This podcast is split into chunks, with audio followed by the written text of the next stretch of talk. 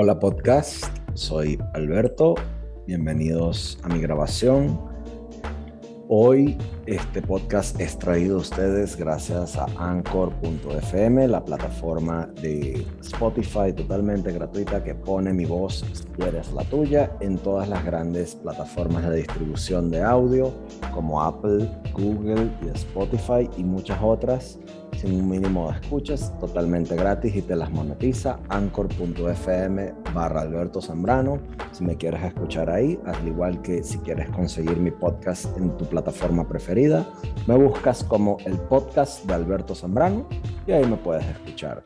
De igual manera, si te quieres convertir en un mecenas, en un patrocinante de este programa, puedes uh, meterte en patreon.com barra Alberto Zambrano, patreon.com barra Alberto Zambrano, que es la plataforma de crowdfunding donde la gente chévere como tú premia el talento de personas como yo a cambio de recompensas en los contenidos de internet que yo coloco.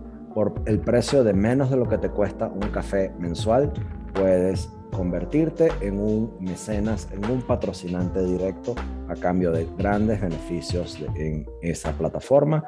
Patreon.com barra Alberto Zambrano. Este podcast también eh, uno de sus patrocinantes es Binance. Binance es la plataforma de intercambio de criptomonedas más grande del planeta. Abajo en la descripción puedes obtener uno de los eh, enlaces para que te suscribas a Binance, abras tu cuenta por ahí, totalmente gratuito, y empieces junto conmigo a generar ingresos pasivos por el intercambio y los cambios de criptomonedas que hagas en tu día a día. Hoy vamos a hablar sobre Israel, vamos a hablar sobre una serie de cosas de Israel. Este podcast es va a ser un poco controversial, ya que vamos a desmontar una serie de cosas que, bueno, que Israel trae consigo. Eh, hoy vamos a hablar sobre la geopolítica de Israel y cómo fracasó Israel en el año 1973 desde el punto de vista de inteligencia y contrainteligencia. ¿Ok? Eh, fíjense, para ello vamos a tener que hablar un poco y hacer una, una breve introducción. ¿Ok?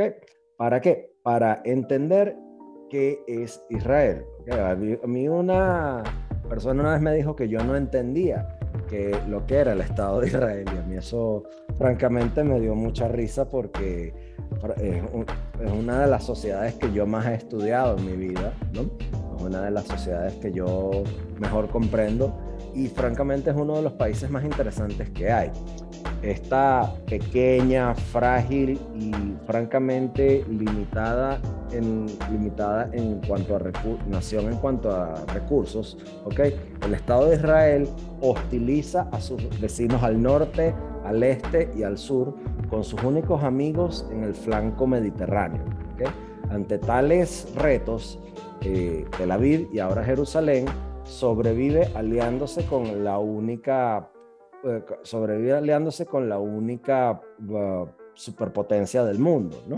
Pero eso no es suficiente y considerando su situación, Israel también tiene que manejar sus, eh, por así decirlo, sus alianzas, sus eh, nexos con sus vecinos por colaboración, explotación o por intercambio de ventajas tanto tecnológicas como económicas.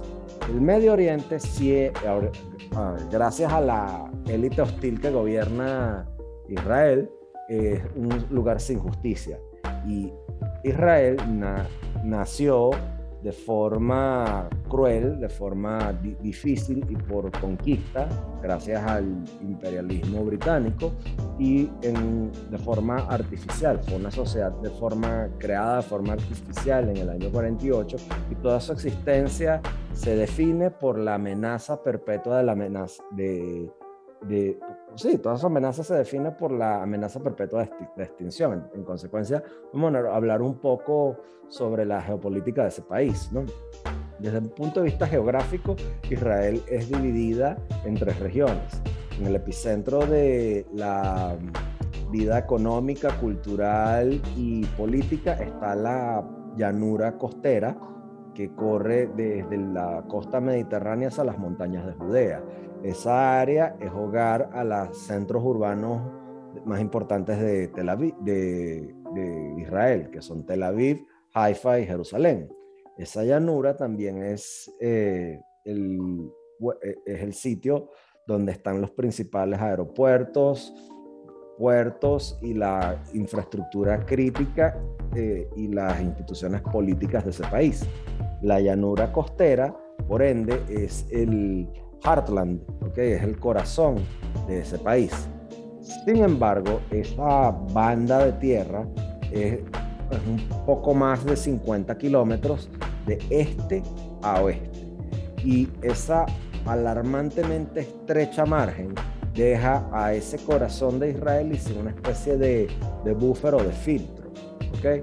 Y un, empujo, un empujón eh, concentrado de cualquier fuerza militar al norte, sur, oeste podría de alguna manera eh, noquear a las fuerzas políticas y a los centros económicos de Israel en cuestión de horas.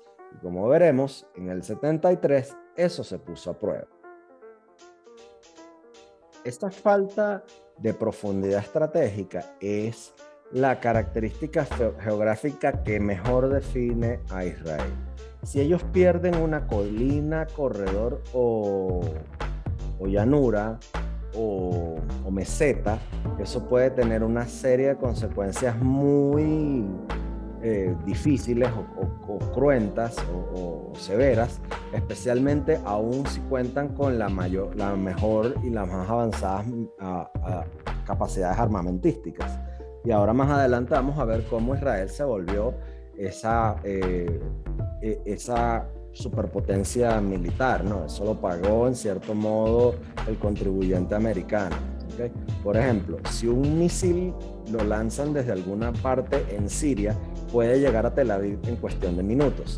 Y aunque la tecnología avanzadísima militar le dio a Israel la capacidad de nulificar eso. De nuevo, las pausas son gracias a Cortoelec. Como les decía, si un misil lo lanzan desde, desde Siria y llega a. un misil lanzado desde Siria puede llegar a Tel Aviv en cuestión de minutos. Y aunque Israel tiene una capacidad eh, militar defensiva súper avanzada, ¿ok? Esa, eh, esa, eh, esa falta de profundidad estratégica se cierne sobre el país Em, de todas maneras, ¿ok? Y el único lugar que puede ser considerado como una especie de, filtro es el desierto del Negev, en el sur, que es vasto, árido y escasamente poblado.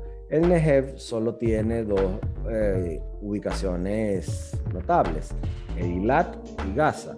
La Eilat eh, tiene la ciudad portuaria de Eilat, que representa el único punto de acceso de Israel al Mar Rojo y desde ahí a los mercados globales.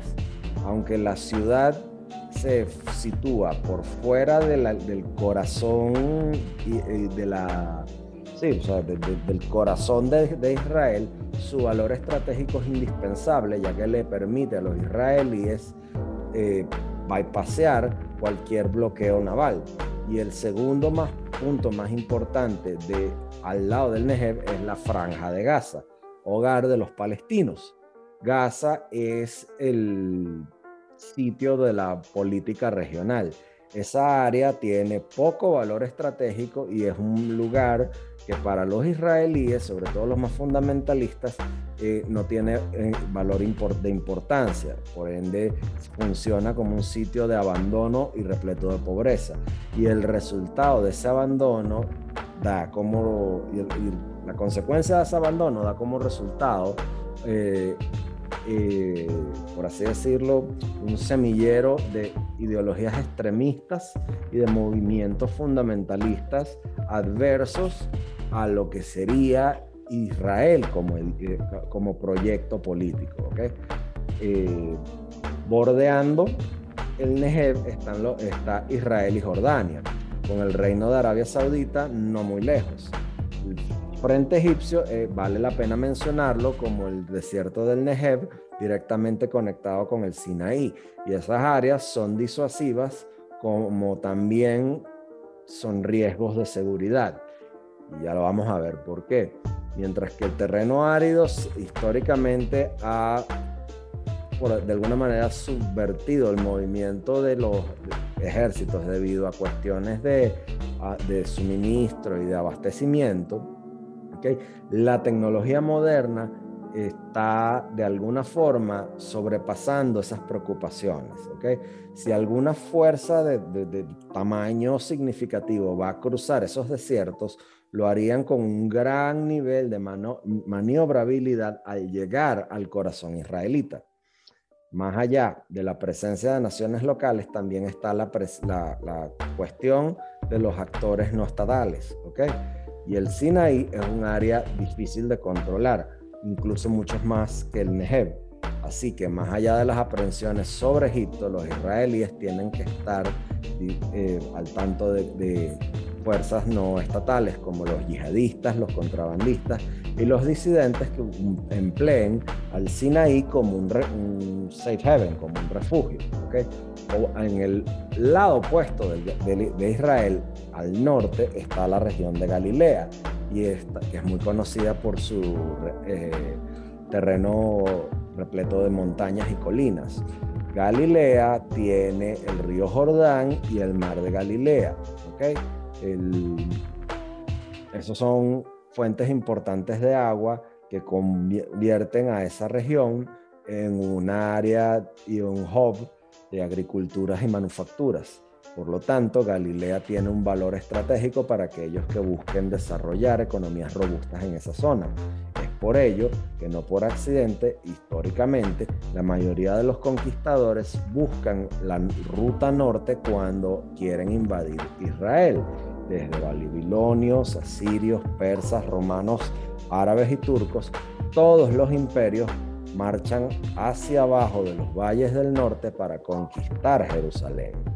En los tiempos modernos, Siria y Líbano son los vecinos norteños de Israel, con Jordania casi al lado en el borde este. Sin embargo, el, dilema de seguridad histórico existe al sol de hoy y, es la, única forma de, por alguna manera, apaciguar o, o defender a fuerzas numéricamente superiores es ocupar las alturas cercanas. Por ejemplo, las fuerzas militares que estén en los altos del Golán y las, y las montañas antilibanesas tendrían una ventaja significativa sobre la, la, proximidad. Así que imagínate la cantidad de daño que uno les puede hacer a las artillerías de largo alcance. Y es por esa razón que Israel ilegalmente ocupa las, los altos del Golán como una especie de filtro contra una Siria que pretende hostilizarlos. ¿Okay? El mismo argumento puede ser hecho contra los otros territorios ocupados. Por ejemplo, controlando los territorios altos en las esteras del, Jordán, del río Jordán, eh, Israel puede asegurar la seguridad de su, de su flanco este aunque no hay validez legal sobre la ocupación de estas colinas estratégicas, sin ellas el Estado de Israel estaría al borde de su destrucción total.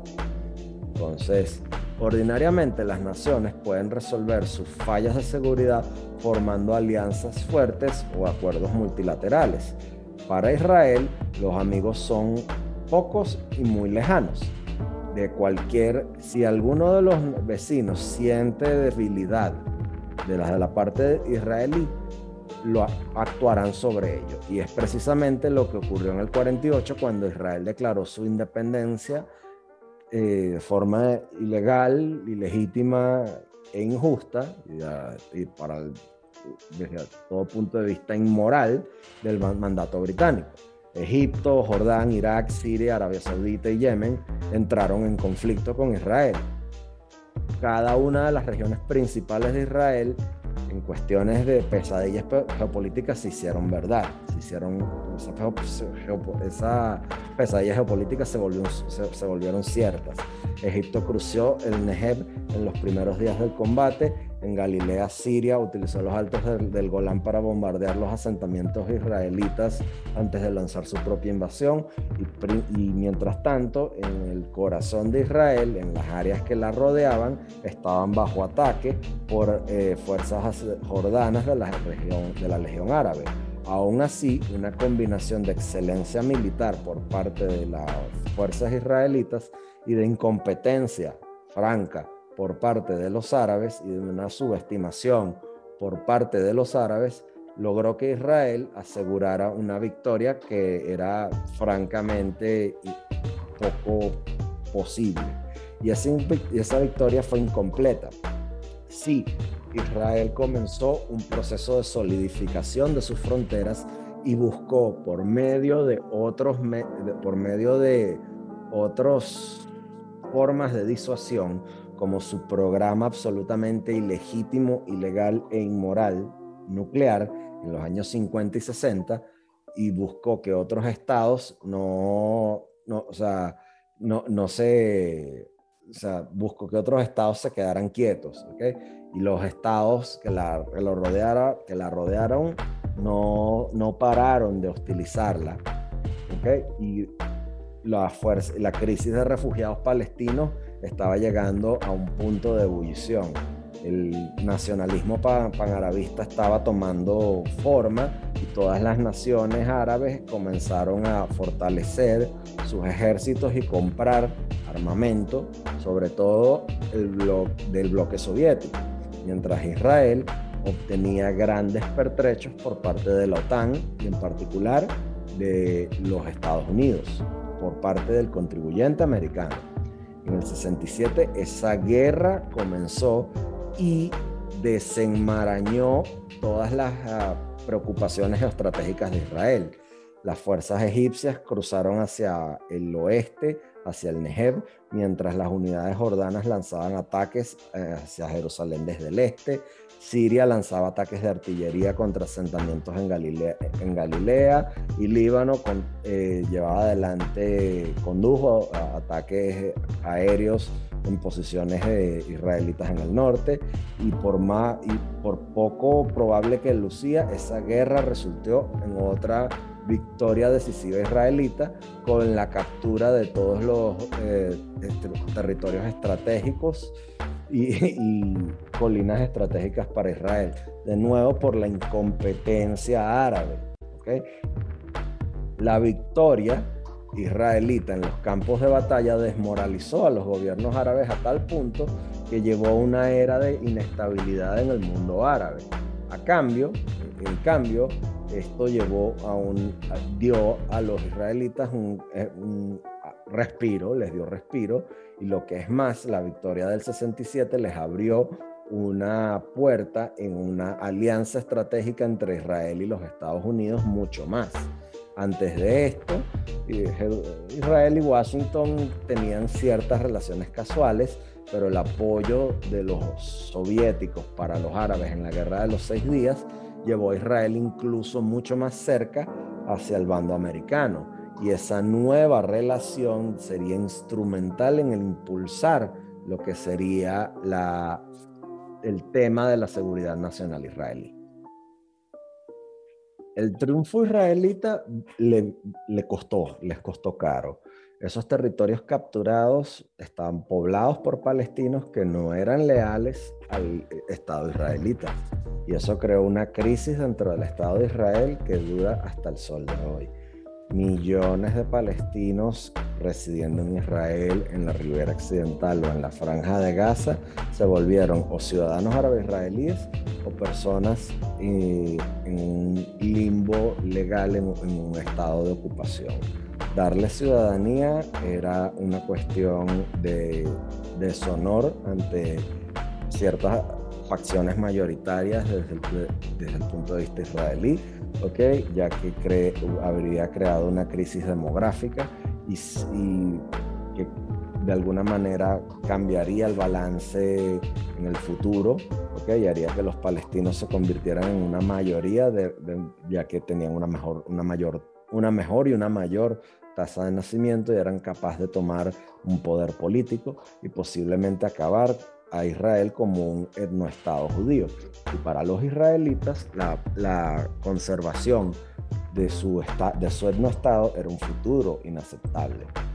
Por ende, retirar a los, retirarse de los territorios palestinos tampoco era posible. La ribera occidental era, era lugar de muchas ciudades que eran o que son sagradas a la fe judía y por ende políticamente eso es imposible de conceder.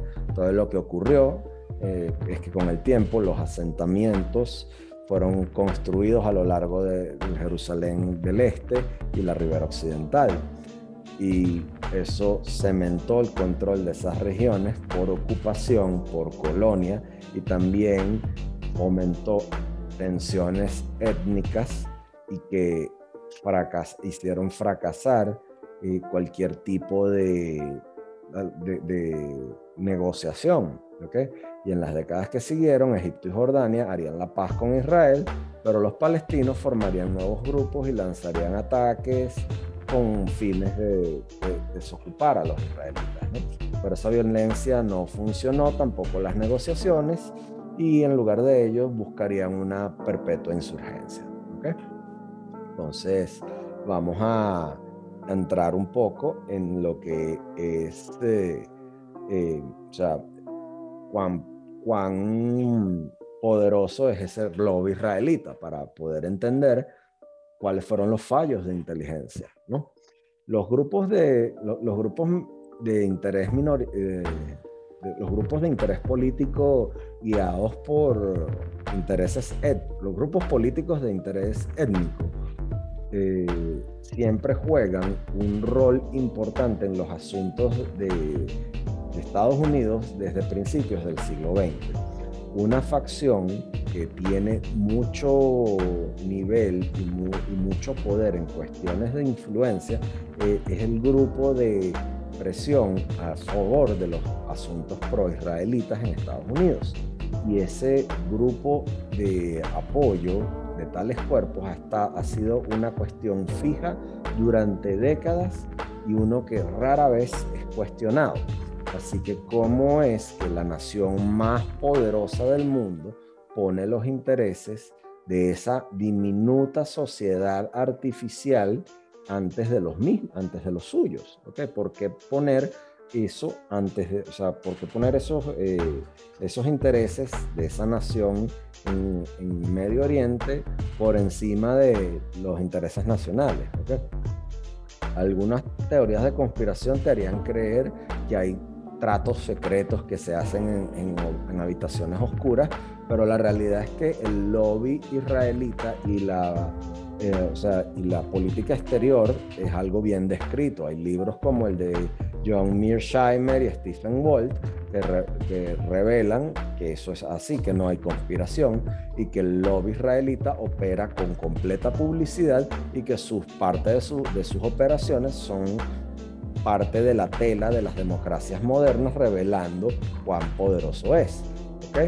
Y como parte de, los, eh, de, esos eh, eh, académicos de las escuelas de Chicago y Harvard, Mearsheimer y, Walt son veteranos en el reino de la, de la, ciencia política y de la politología. Ambos pertenecen a una escuela realista de, de los estudios internacionales y o sea, hace años ambos eh, eh, fueron comisionados por la revista The Atlantic para escribir un ensayo sobre la influencia del lobby israelita, pero cuando el artículo lo fue terminado, los editores de la revista eh, fieles a su eh, identificación etno, etnogrupal, se pusieron en contra de ella.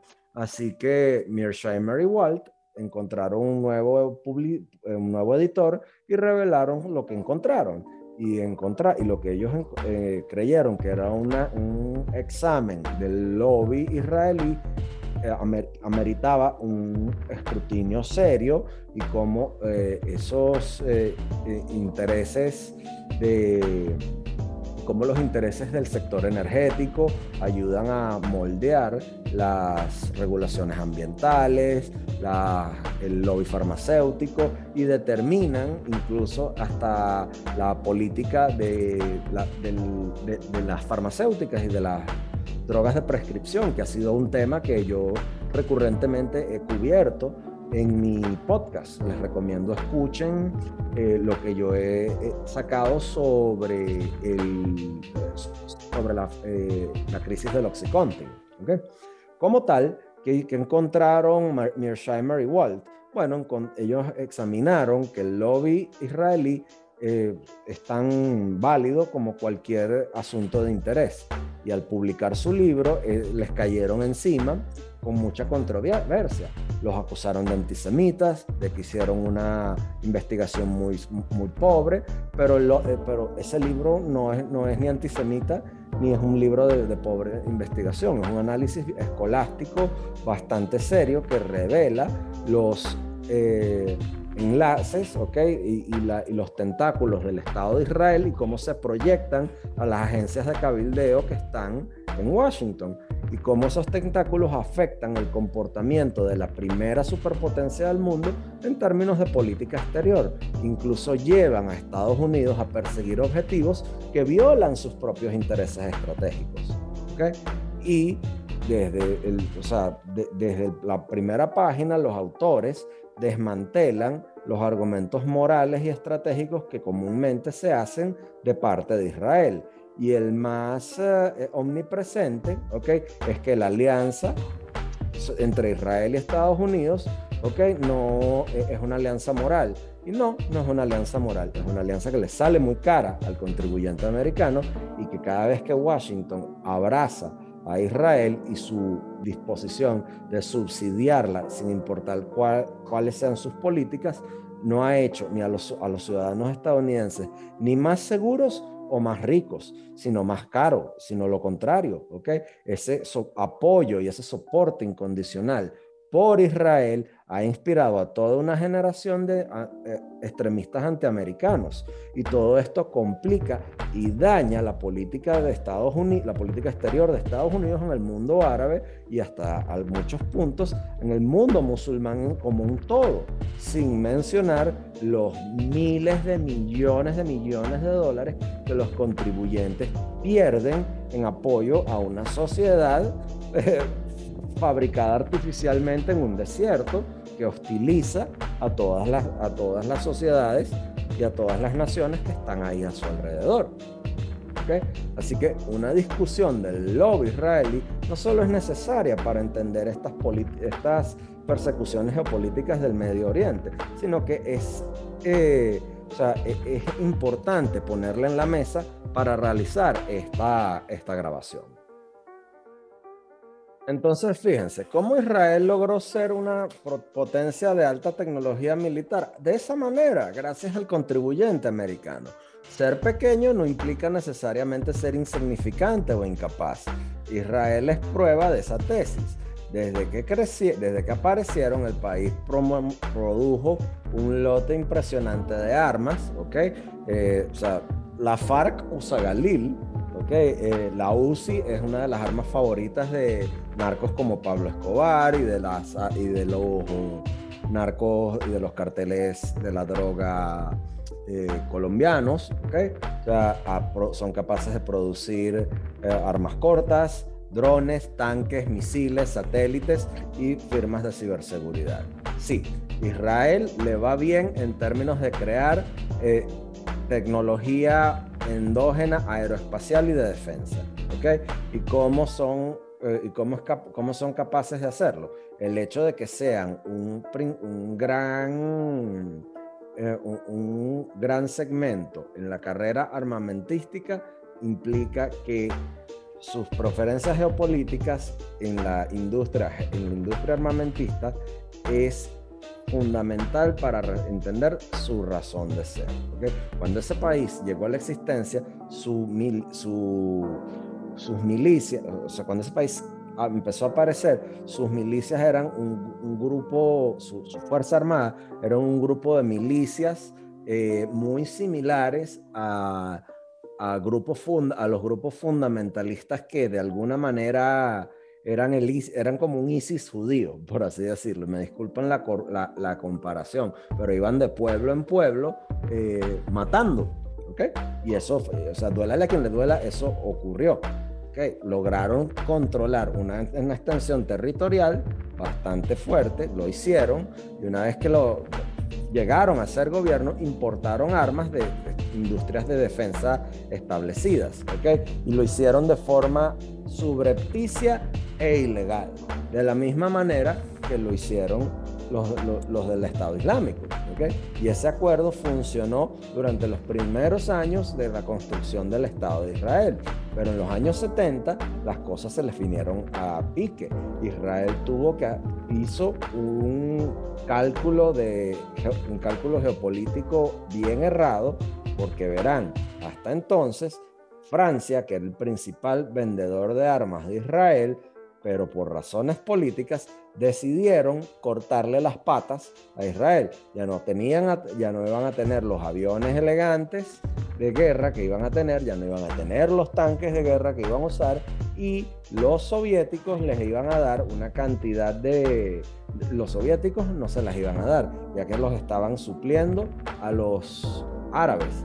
Y poco después vino una guerra devastadora. ¿Okay? Entonces tuvieron que, entonces tuvieron que arreglárselas.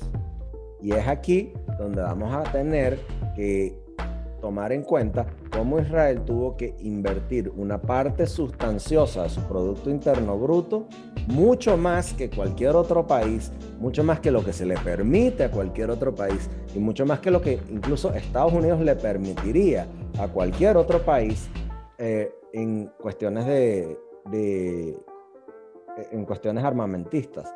Tanto así que los legisladores israelitas tuvieron que hacer uso de la tradición eh, judía de la escola, de la sí, de, la escolaridad y de la, de, del academicismo y transferir recursos humanos a, a innovación y, e investigación para desarrollar una tecnología y una, y una, una, sí, una industria militar. ¿okay?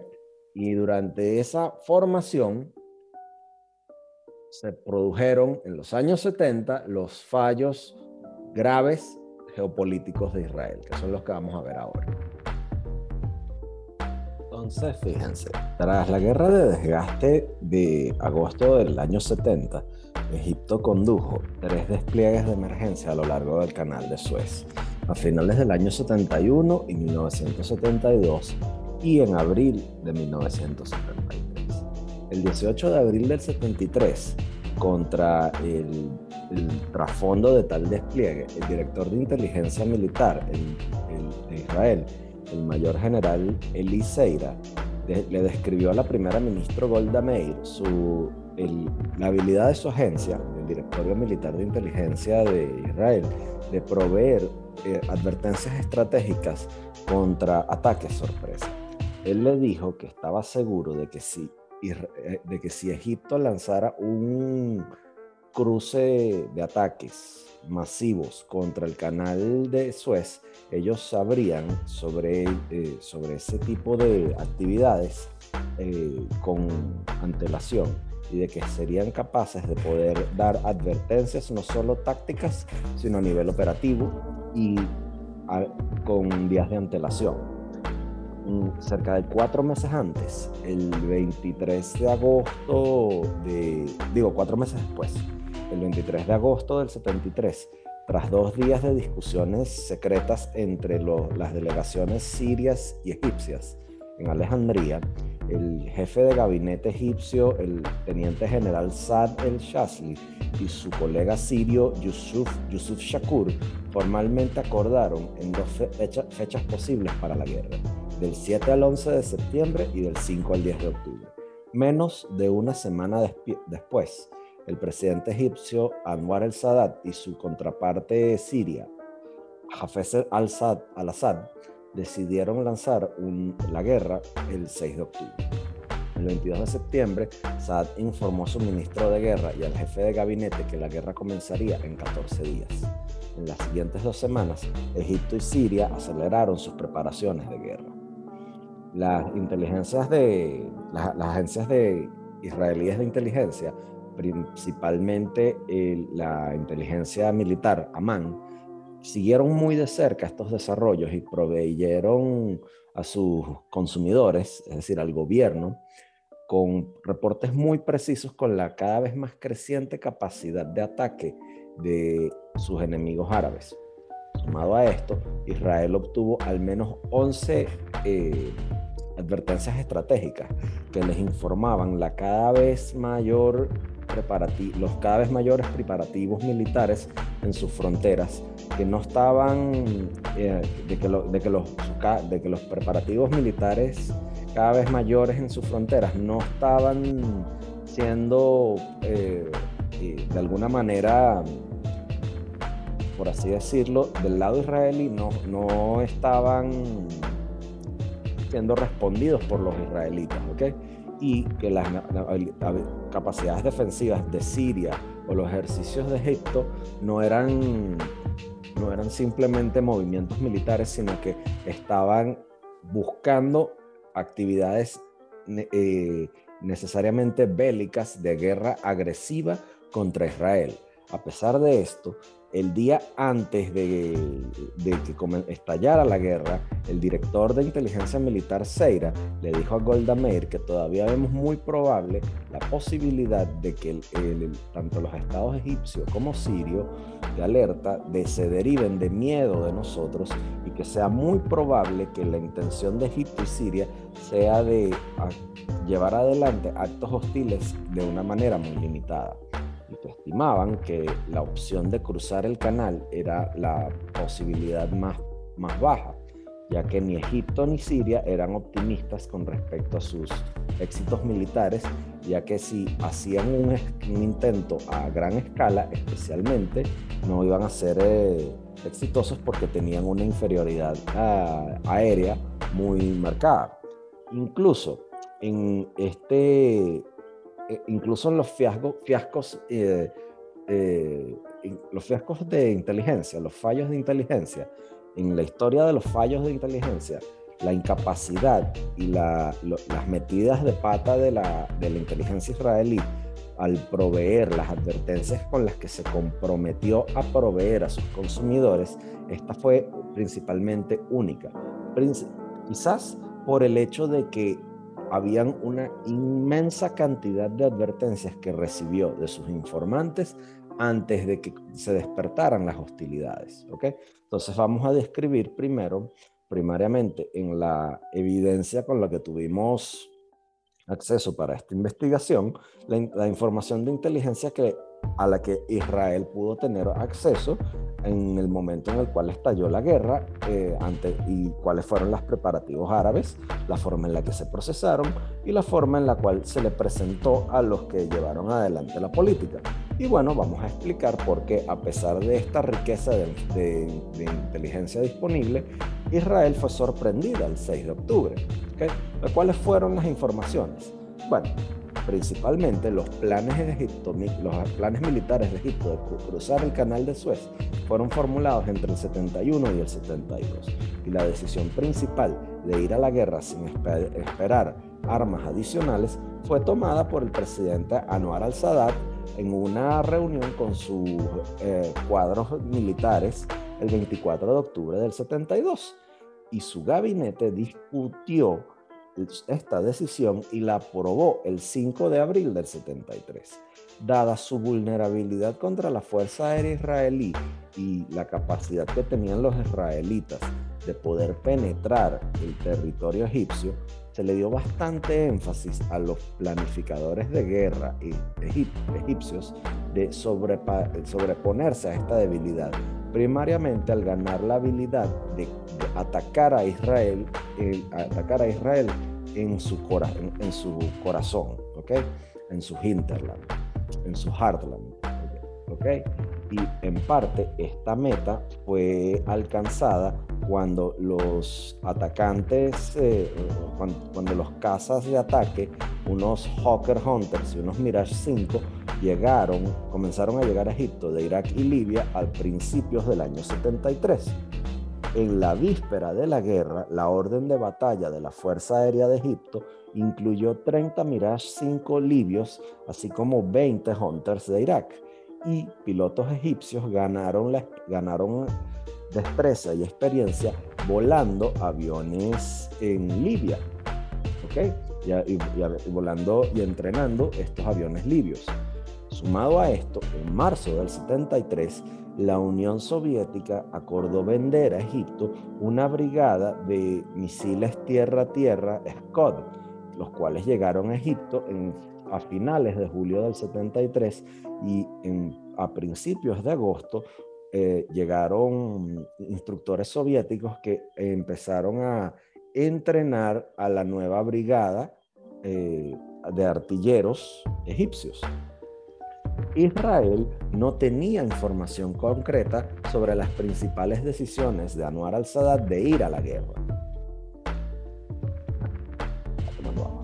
A pesar de ello, ganó algún tipo de informaciones sobre la base de que podía concluir de que en algún punto de principios del 73 hubo un cambio de posiciones en los cuadros altos del gobierno que, los llevó a llegar a llevó a Israel a llegar a la conclusión de que Egipto iba a iniciar una pelea contra Israel en la cual iba a tener una serie de medios militares que antes no tenía. Los analistas de inteligencia de, de Israel, sin embargo, no fueron lo suficientemente perspicaces para poder analizar que tal, tales cambios habían tenido lugar. Estaban muy familiarizados con los planes de guerra de Siria y Egipto. Y a mediados del abril del 72, la agencia militar, eh, el directorio militar israelí, proveyó a sus consumidores con un reporte de 40 páginas que tenía mapas de los planes de guerra de Egipto, incluido las metas de y los objetivos de la, la, ofensiva de Egipto. Eh, que esto, ah, esto de alguna manera abarcaba eh, las siete divisiones que iban a tomar eh, parte en la invasión, los puntos de cruce en los cuales las cinco divisiones de infantería iban a, iban a cruzar y la ubicación de los, los diez puentes de cruce, dos para cada división que iban a ser lanzados sobre el canal de Suez. De acuerdo al director militar Seira, el único cambio operacional significativo en octubre del 73 es que una brigada cruzó el canal a pocos kilómetros de donde habían predecido, predicho ah, en el reporte del 72. Sumado a esto, sumado a proveer los planes de guerra de Egipto, la agencia militar, la agencia, el directorio militar eh, de Israel, la agencia, el directorio de inteligencia militar de Israel obtuvo y distribuyó el plan de guerra sirio unos seis meses antes de la guerra. Israel estaba bien al tanto de las necesidades de Egipto de poder contrarrestar las capacidades de penetración de ataque de la fuerza aérea de su país, de, Israel. Esto surgió no solo de la lógica de la situación, sino de información de una fuente de inteligencia humana del Mossad con muy buena accesibilidad eh, hacia los tomadores de decisiones egipcios.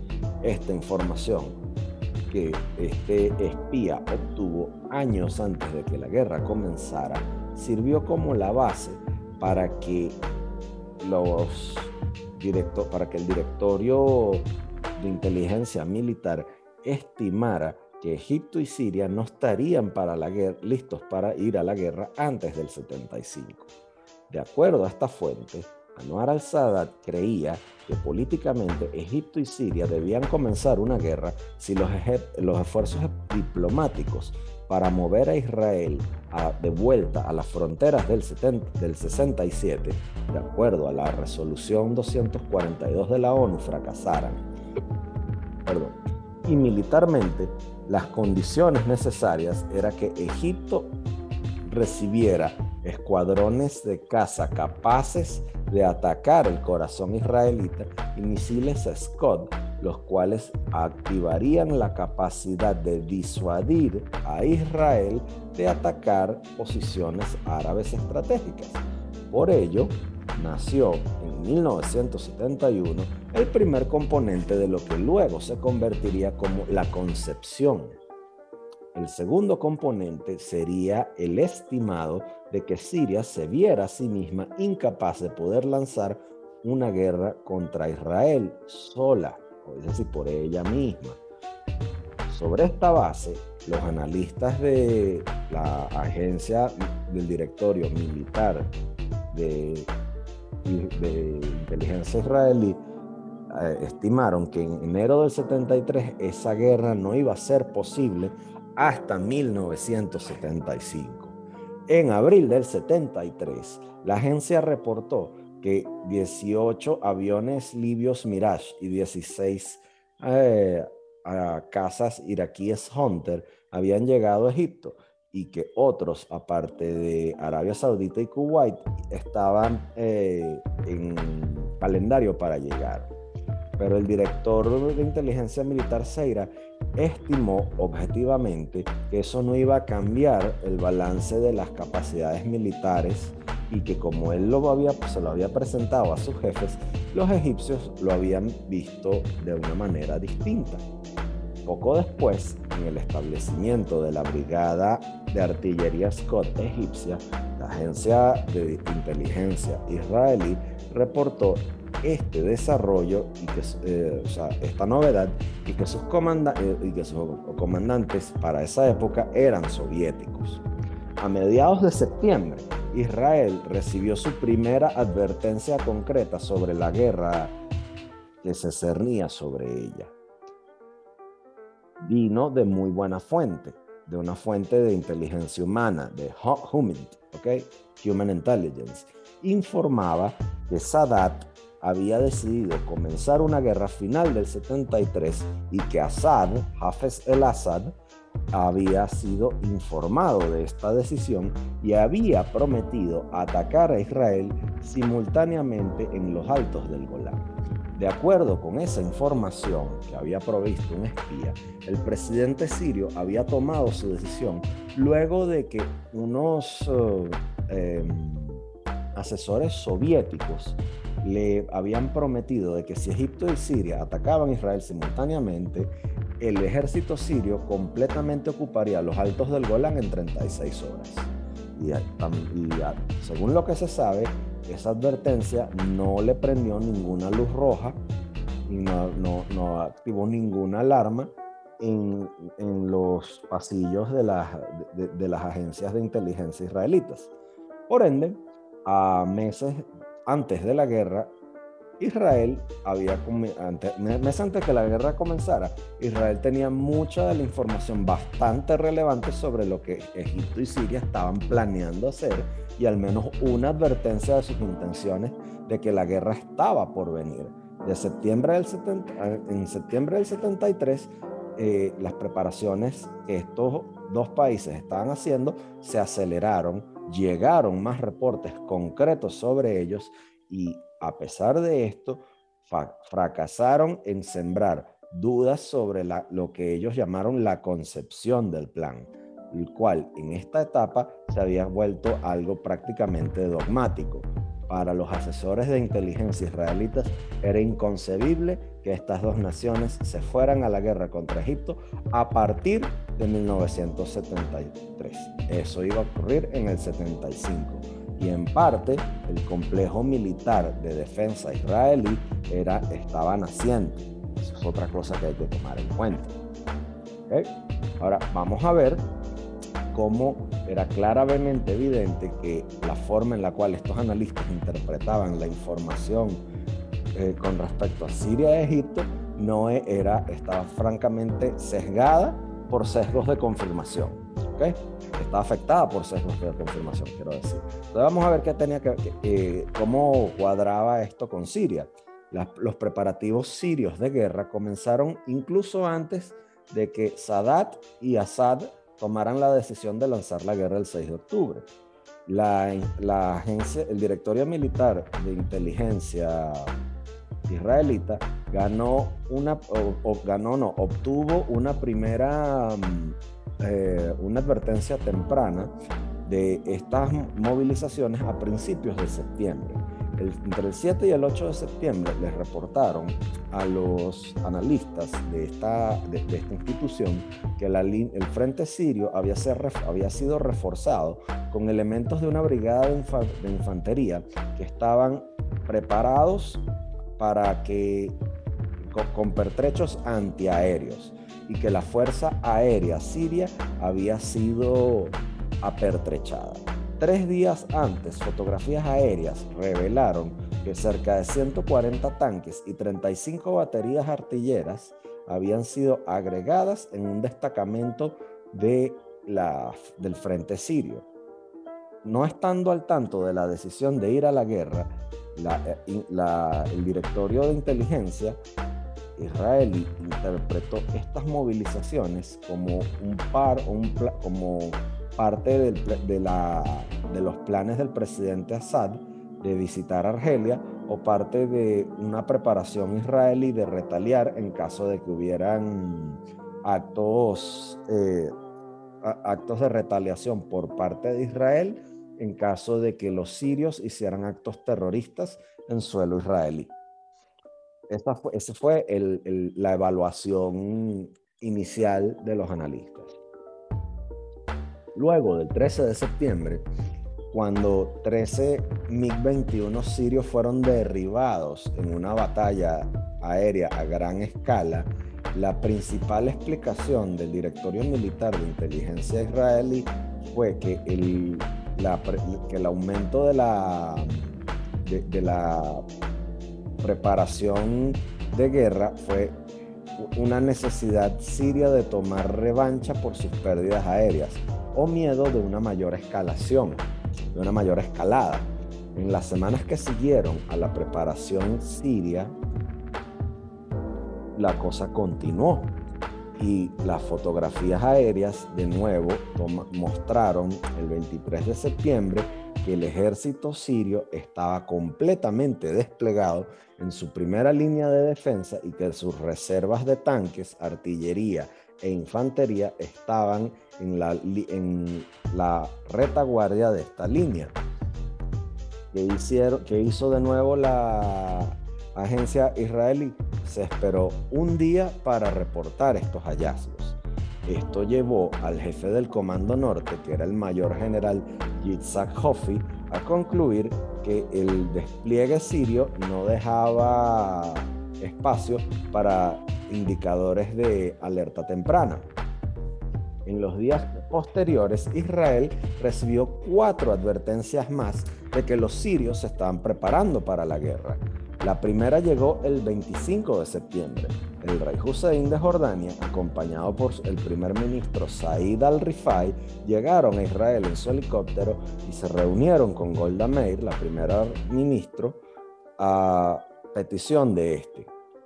Y acordar, de acuerdo al protocolo de la charla, Hussein le dijo a Golda Meir que de una fuente bastante confiable en Siria, de la cual ellos recibieron la información en el pasado y se la pasaron a ella, todas las unidades sirias que estaban eh, supuestamente en entrenamiento habían sido ahora en un mayor o menor eh, grado, en los últimos dos días, eh, habían sido acuarteladas reclutadas y apertrechadas y movilizadas hacia la frontera israelí para un preataque. Y eso incluía a, aeronaves, sus misiles y todo lo demás. Los sirios estaban preparándose para asaltar. Golda Meir le preguntó que si era posible que los sirios habrían de comenzar algo sin completa cooperación de los egipcios.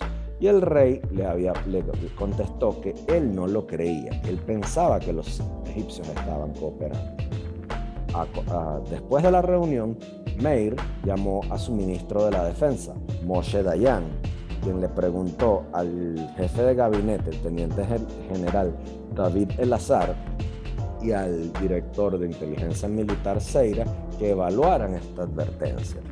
¿Y qué hizo Seira? Llegó con una respuesta bastante, bastante tranquilizante y Golda Meir se fue de viaje afuera del país las mañanas siguientes. Que la respuesta apaciguadora y calmante no reflejaba, sin embargo, un consenso dentro de la rama de investigación de Seira. ¿Por qué? Porque el jefe de la sección jordana, el teniente coronel Sucia Caniacer, quien ex oficio estaba al tanto de la reunión entre Hussein y Golda Meir, había reportado su contenido por medio de canales no oficiales al jefe de la sección siria, que era el teniente coronel Abieser Yari. En comparación a otros oficiales en su rama, estos dos oficiales estimaron que la advertencia era una de una naturaleza mucho más alarmante. Yari, quien ya tenía una reputación de ser alarmista sobre los preparativos militares sirios, descubrió que una gran cantidad de información directamente relevante a su habilidad de proveer una, una advertencia efectiva no se le estaba enviando a él por medio de canales oficiales. Cuando él se quejó a su jefe de de sección de investigación, el general de brigada Ariel Shalev, este le admitió que con respecto a cierta información sensible, este, este, se, la este se la mantendría reservada antes de aprobársela. O sea que esta tenía que pasar primero por el, este general de brigada, Shalev, para después dársela a él. Shalev también le dijo a Kaniaser que no debía haberse metido en eso sin su autorización y que no debería estar manejando información sensible por medio de canales extraoficiales. La segunda advertencia llegó el 28 de septiembre de una buena fuente que reportó que las, eh, fuerzas eh, terrestres sirias estaban en un 50% de alerta y que la Fuerza Aérea Siria habían tomado posiciones de combate. La fuente citó que muchos oficiales sirios creían que esta vez iba a ser un, simplemente no iba a ser simplemente una escaramuza, iba a ser una guerra frontal y sin embargo la fuente también dio indicios de que Siria no estaba totalmente preparada para una guerra. Una tercera advertencia llegó la noche entre el 29 y el 30 de septiembre de fuentes bastante confiables de la comunidad de inteligencia norteamericana, las cuales advirtieron a Israel que a finales de septiembre una ofensiva siria apuntando a ocupar los altos del Golán era más que, eh, era más que un rumor y que iba a ser algo bastante concreto. De acuerdo con esas fuentes, las cuales describieron en esencia todo el plan de ataque sirio, que abarcaba posiciones, eh, eh, la, forma en la que iban a entrar, por dónde se, es decir, por dónde se iban a meter, cuáles brigadas iban a utilizar y todo lo demás. El ejército sirio también ya había comenzado sus procedimientos de batalla. Finalmente, a final de septiembre, la CIA le advirtió a la primera ministra Golda Meir y al ministro de la Defensa Moshe Dayan de la guerra inminente.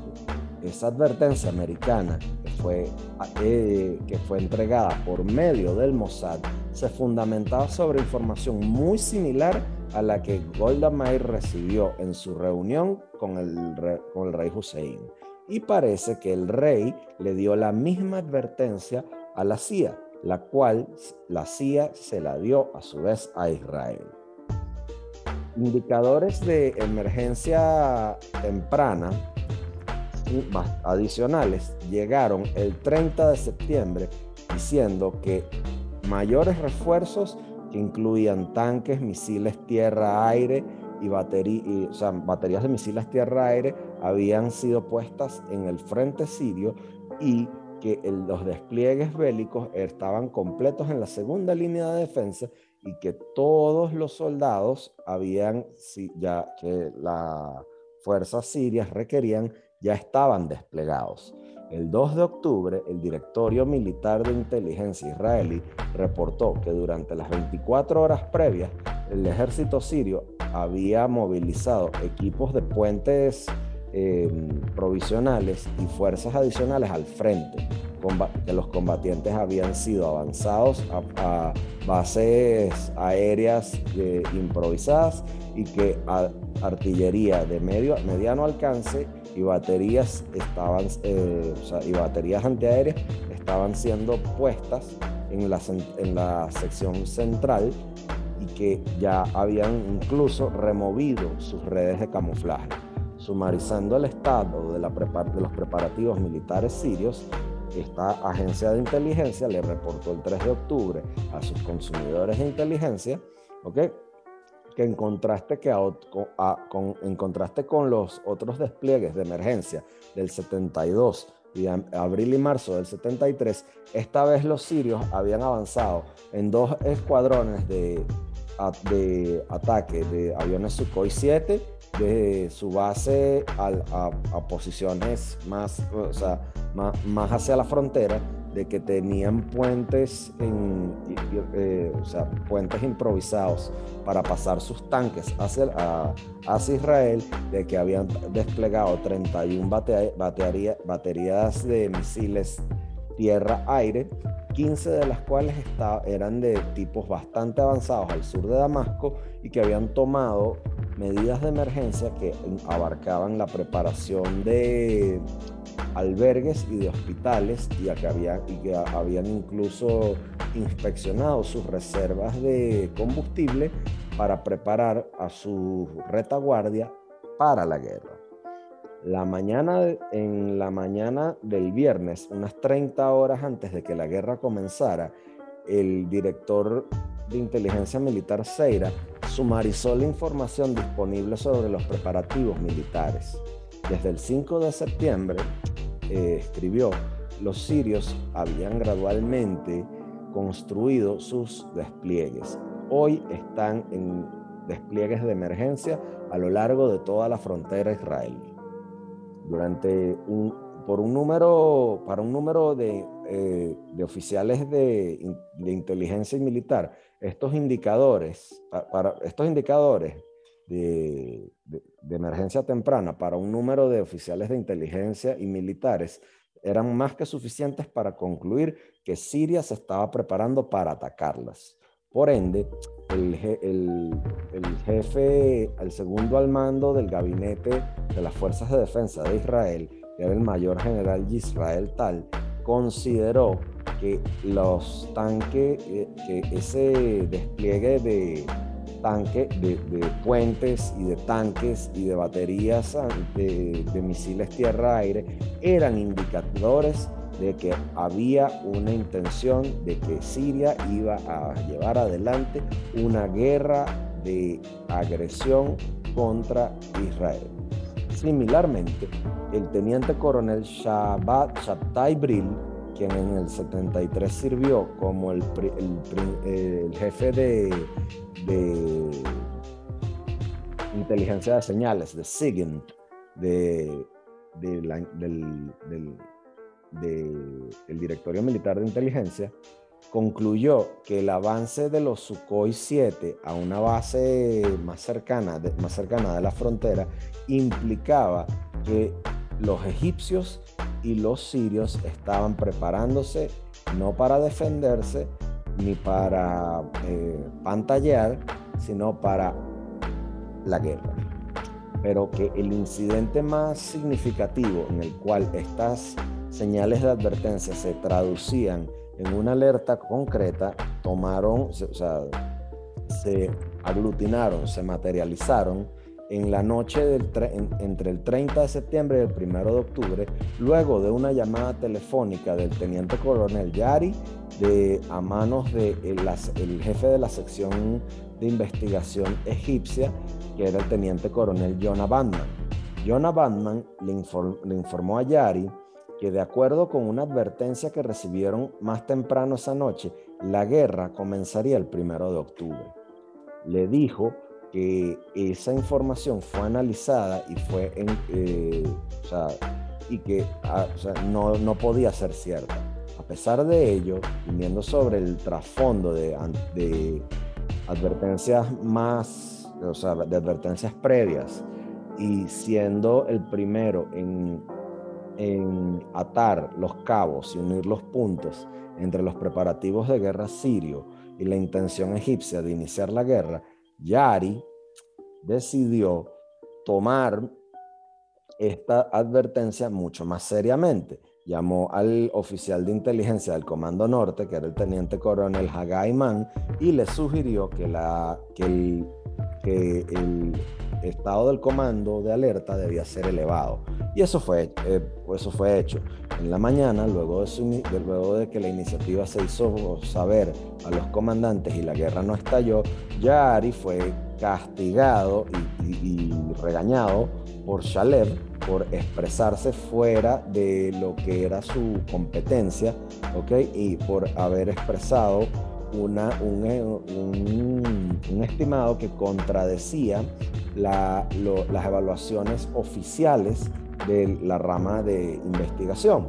Ese mismo día, sobre el trasfondo de los estimados apaciguadores y calmantes de los altos mandos de los directorios de inteligencia, el estado de alerta del Comando Norte fue disminuido. De hecho, la visión dominante de, de, la inteligencia israelí y de sus analistas más, más, eh, más destacados no fue alarmista en lo absoluto, debido a que la agencia creía fundamentalmente de que Siria no se percibía a sí misma capaz de pelear con, y de luchar con Israel sola y que Egipto no se consideraba a sí mismo listo para llevar adelante una guerra y que la batalla, batalla aérea del 13 de septiembre sirvió como la principal explicación de las movidas bastante inusuales sirias por ende, en una reunión del directorio general del 1 de octubre, el director Seira expresó su creencia de que los sirios están disuadidos por la capacidad de las, de las fuerzas de defensa de Israel de derrotar su ejército en un día. Durante los primeros días de octubre, cuando los preparativos sirios llegaron a su mayor nivel, ¿Qué hicieron las agencias de inteligencia? Evaluaron que los sirios están bastante lejos de creer de que ellos pueden lanzar por sí mismos una ofensiva bastante exitosa sobre los altos del Golán porque sus debilidades básicas, especialmente aéreas, en consecuencia, un día antes de que la guerra estallara, Seira le dijo a Golda Meir y a su gabinete que, y a su, a su, sí, a su gabinete de ministros que de acuerdo a sus estimaciones del despliegue bastante inusual de sirios en la frontera, eh, que ese despliegue estaba simplemente eh, movilizado por el miedo de los israelitas a llevar a, por el miedo de los sirios a que los israelitas tomaran acciones hostiles contra, eh, por el miedo de que los de los sirios a que los israelitas, quise decir, tomaran acciones hostiles contra ellos preguntándose qué podría causar tales miedos, eh, el ministro, o sea, el director Seira dio una serie de, respuestas. Primero, que los sirios siempre tienen miedo, que perciben que la, que la batalla aérea fue una trampa que los israelitas les montaron y que esto eh, es una cuestión dificultosa para ellos y que bueno, el mundo aísla a Israel, ¿okay? que el frente este está siendo montado y que eh, los israelitas quieren destruir un teatro de operaciones en el este, ¿okay? y que las acciones que están llevando adelante los israelitas, es decir, ejercicios de paracaidistas, ejercicios de movilización en los altos del Golán y que ellos refuerzan extensivamente el frente sirio, sumado a que el ministro de Defensa visitó los altos del Golán en Año Nuevo y que el jefe de gabinete dio advertencias a los, a, los paracaidistas, pues, fue suficiente. En consecuencia, El reporte final de, de, la agencia de inteligencia fue distribuido en la noche del, al mediodía del viernes, fue descrito en detalle como indicativos de que las preparaciones de guerra siria eran simplemente eh, en respuesta a lo que les habían hecho los israelitas y al final de esta larga lista había dicho que no había ningún cambio en la evaluación de que las movidas de sirias se derivaban de aprehensión, que surgían de aprehensión, lo cual aumentaba durante el último día un tipo de, algún tipo de actividad israelí y que la probabilidad de una acción independiente siria sin colaboración egipcia permanecía muy baja. Entonces, volvamos a Egipto las cinco divisiones de infantería, las cuales, de acuerdo al plan egipcio, estaban listos para atacar la, línea Barlev, habían sido desplegadas a lo largo del canal de Suez al final de la guerra de desgaste. Por ende, las preparaciones para la guerra egipcia fueron mantenidas al mínimo. En consecuencia, los indicadores significativos de que lo, habían preparativos militares de guerra podían haber sido las movilizaciones entre el 27 y el 30 de, septiembre de las fuerzas reservistas, pero mucho más de 20 tales movilizaciones habían tomado lugar desde principios del 73 como parte del plan de engaño de, de Egipto. Y esos actos perdieron buena parte el valor de alarma para, por, por parte de los israelitas. ¿Por qué? Pues bueno, porque estuvieron moviendo muchas, muchas tropas durante mucho tiempo y eso dejó de llamarle la atención a los israelitas.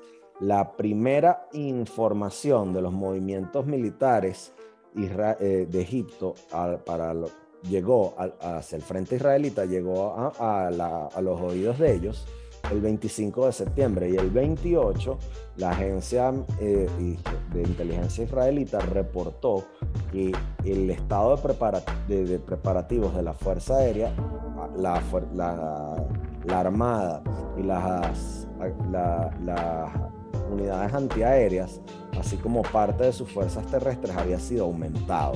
Sus analistas tenían varias explicaciones para esas, para esas movilizaciones, esas movidas. Por una parte, temían miedo de agresión israelita, siguiendo la batalla sirio-israelí del 13 de septiembre. Eh, por otra parte, consideraron que eran operativos eh, eh, estándar vinculados con el tercer aniversario de la muerte de Gamal Abdel Nasser y bueno, el, festín del Ramadán el miedo de alzamientos nacionales a la luz de problemas económicos y bueno, eh, preparaciones para la, celebración y las maniobras del Tarir del 41 que estaban eh, planificadas para comenzar el primero de octubre. En la noche del 30 de septiembre y el primero de octubre, Israel recibió la primera de una serie de advertencias concretas de, de las intenciones de Egipto de ir a la guerra. Una fuente de inteligencia humana del Mossad les reportó que una gran cantidad de, egipcios estaban realizando ejercicios de cruce que habían comenzado el 30 de septiembre y que el 1 de octubre ah, se convertirían en un verdadero cruce del canal con los sirios uniéndose como, eh, como podríamos recordar, esta advertencia de, eh, despertó una alerta en el, Comando Norte y similarmente trajo al mayor general Shmuel Gonen, el, jefe del Comando Sur, quien recibió esta alerta por medio de canales eh, no oficiales de que, no de, que o sea, tomara cartas en el asunto. El coronel Joel Ben Porat comandante de la unidad de, inteligencia de señales de la, directorio militar, también decidió poner a su unidad en un estado de guerra de alertas, ¿ok? Un estado, un estado de alertas de guerra. Pero la, la que ocurrió que la agencia tuvo una interpretación dominante de esta situación muy distinta. Seira, el director Seira, retrasó pasar la advertencia al jefe de gabinete, El Azar, y al ministro de Defensa, Moshe, eh, Dayan. le dijo al azar en la mañana del 1 de octubre, luego de una discusión bastante agria con sus analistas, que una guerra no comenzaría el 1 de octubre y que para poder dejar al jefe de, gabinete tener una noche tranquila de sueño, no le, no le había, no, le, no era necesario darle ese tipo de preocupaciones. El azar le dijo a Dayan ese mensaje y mientras Dayan estaba un tanto perturbado por la conducta eh, de, respeto de sueños y respeto de, sí, por la conducta de respetarle el sueño que tenía Seira para con sus jefes, evitó tomar medidas concretas contra él. La interpretación de la agencia era que la situación expresada en el reporte del 30 de septiembre decía que un combinado de cuarteles de armas y de ejercicios de armas para la ocupación del Sinaí eh, se iba a llevar a cabo entre el primero y el 7 de octubre. Y parece que ese cuartel de armas, y defensa aérea y armas navales, así como ejércitos de tierra, divisiones y fuerzas especiales van a participar por, el nivel, por, la envergadura del nivel, por la envergadura del ejercicio y niveles de preparación, a partir del 1 de octubre, esto parece que va a ser del más alto nivel, en nivel de fuerza, de más alta envergadura a nivel de fuerza aérea, y que todas las unidades participantes eh, van a estar involucradas, todas las unidades egipcias. Desde el punto de vista de información, esperamos que este ejercicio llame a soldados reservistas durante un tiempo limitado y parece aparente que el, avance de fuerzas y otras preparaciones que llevan lugar o que se espera que se ejecuten en los próximos días, tales como la completar fortificaciones improvisadas, movilización de barcos pesqueros civiles y revisar a presto operacionales operacional de las unidades, podría lucir como alarmista, pero no parece conectado simplemente con meros ejercicios militares. Es decir, eh, la agencia de inteligencia le pareció muy raro que lo que estaban haciendo los e, egipcios de, su lado de la frontera era meramente un ejercicio, dado el nivel de apresto operacional que tenían. sin embargo, la agencia de inteligencia egipcia continuó rastreando y reportando ese amasado, e, ese, e, ese, eh, em, eh, ¿cómo se dice? Disculpen que me quedé pegado, tengo que tomar agua. E, ese, esa gran cantidad de fuerzas en la frontera, en, el frente egipcio, durante los días siguientes. El 2 de octubre reportaron que cerca de 120 camiones que estaban cargando agua y, equipos de, hidratación cruzaron, ¿ok? Y se montaron eh, em, equipos de puentes improvisados y botes se habían, se habían movilizado del oeste del Cairo hacia el, desierto del este durante la noche del 1 y el 2 de octubre.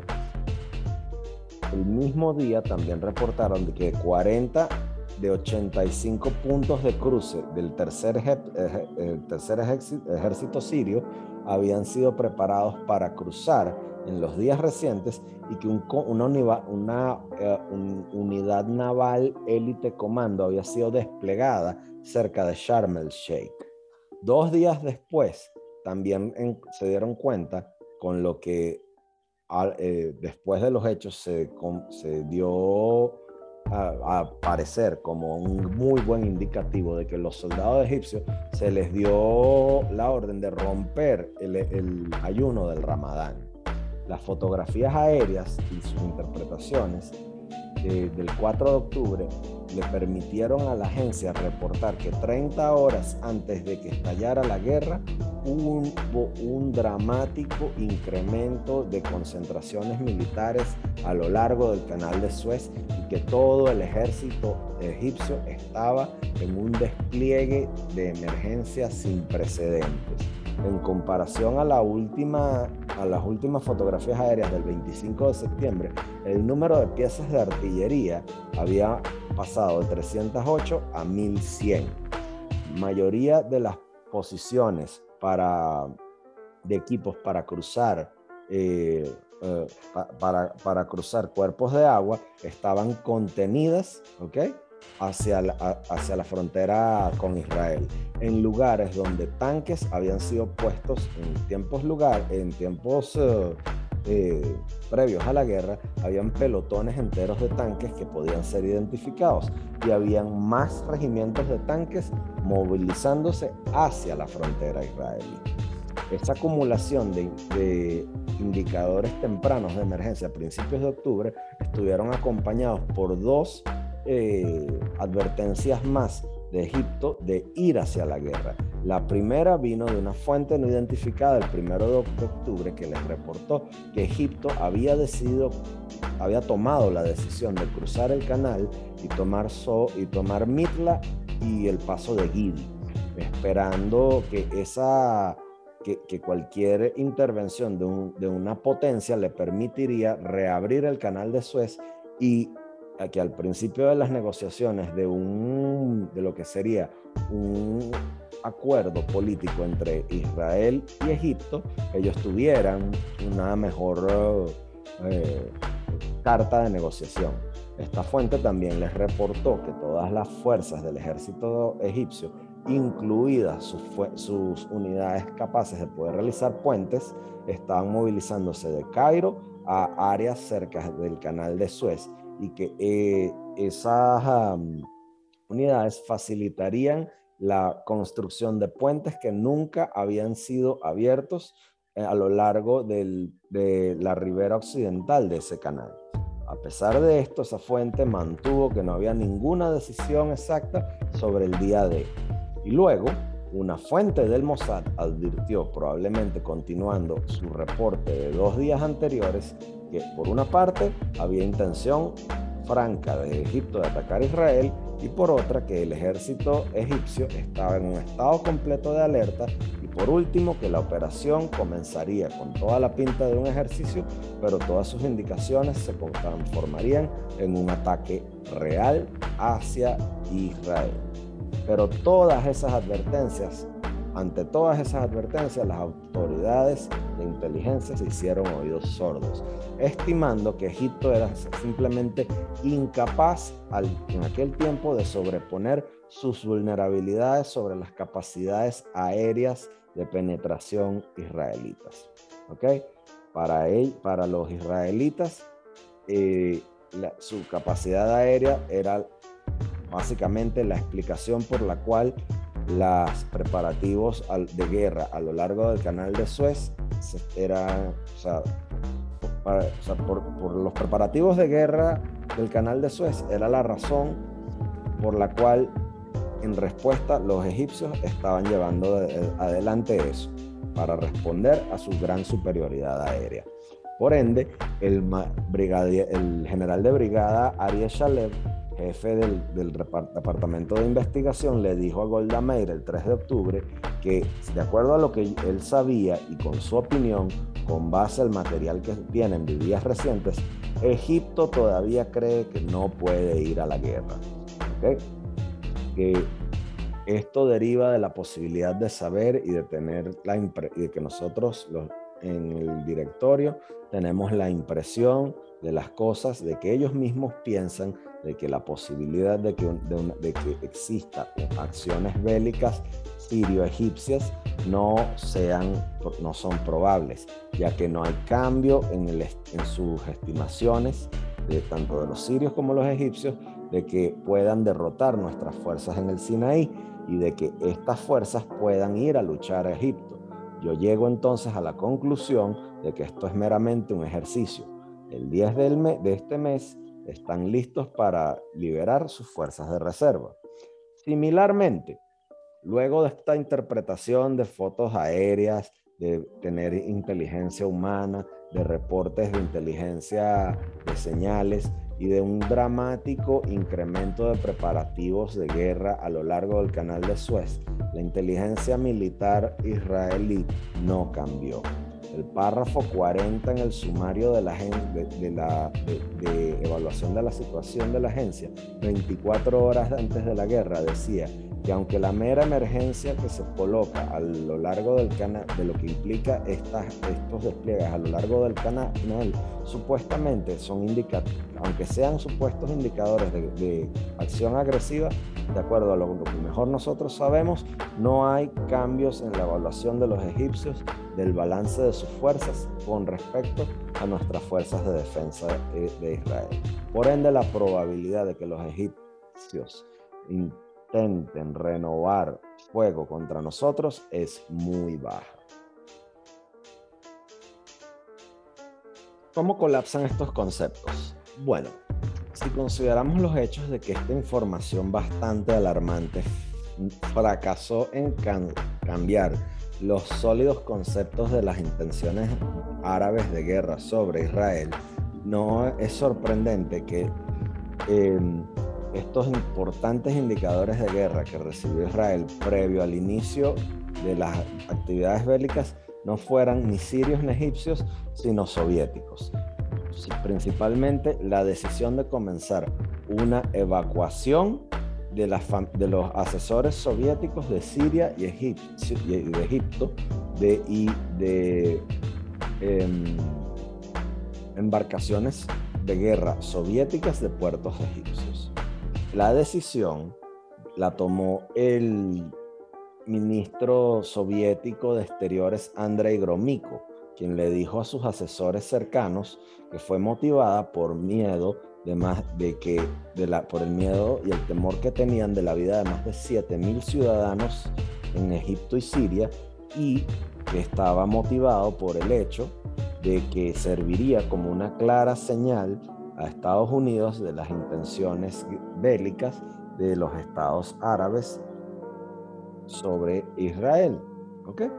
Entonces, estos primeros indicativos de evacuación civil llegaron a Israel el 4 de octubre en la tarde y no fueron como descrito en, cuestiones anteriores en la noche entre del, del 4 y el 5 de octubre los analistas de inteligencia siguieron confundidos al, darse cuenta entre que las familias soviéticas en Siria y Egipto a lo largo de la tarde se enteraron de que mientras que los asesores fueron ordenados quedarse, sus familias fueron eh, instruidas a movilizarse a áreas especiales de concentración al mediodía.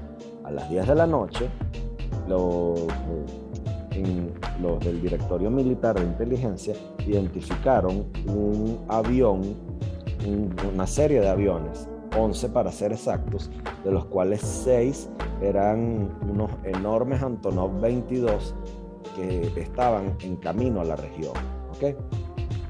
Y la agencia eh, er, escribió un reporte de este intrigante descubrimiento con un letargo de casi 11 horas el 5 de octubre a las 2 y 40 de la madrugada.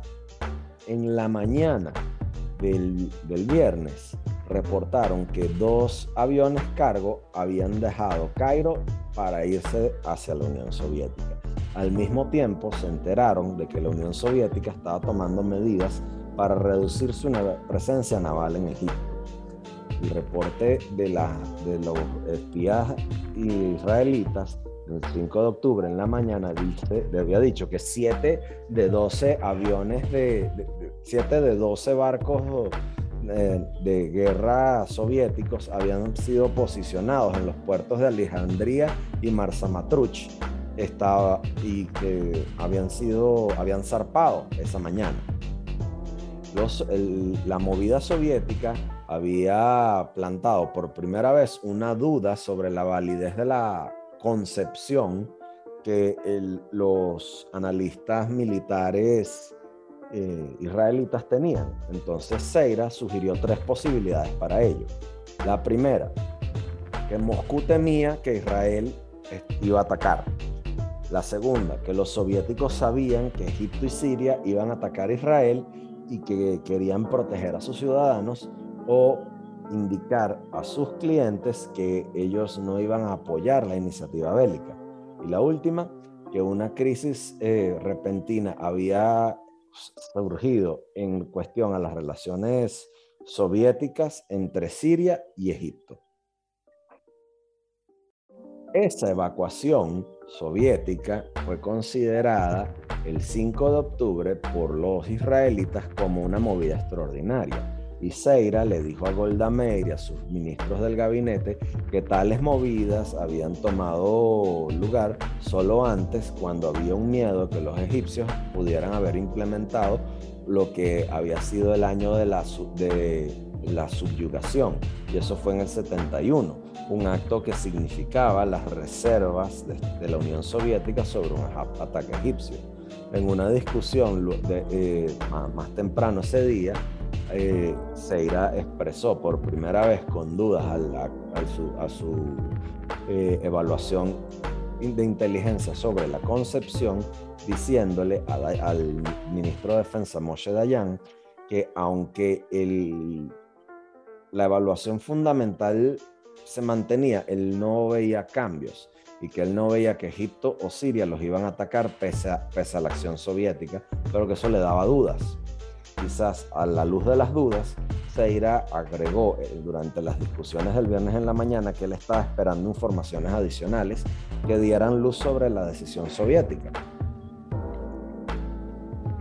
Contra ese trasfondo, el comportamiento de Seira en las horas posteriores sigue siendo confuso, porque el 5 de octubre, a eso de las 5 de la tarde, 21 horas de la, a 21 horas antes de la hora H, la unidad de inteligencia de señales de los israelitas obtuvo información de buenas fuentes que decían que habían, se habían enterado de que Siria había decidido evacuar a sus expertos soviéticos y que aviones soviéticos habían comenzado a despegar de Damasco hacia Moscú.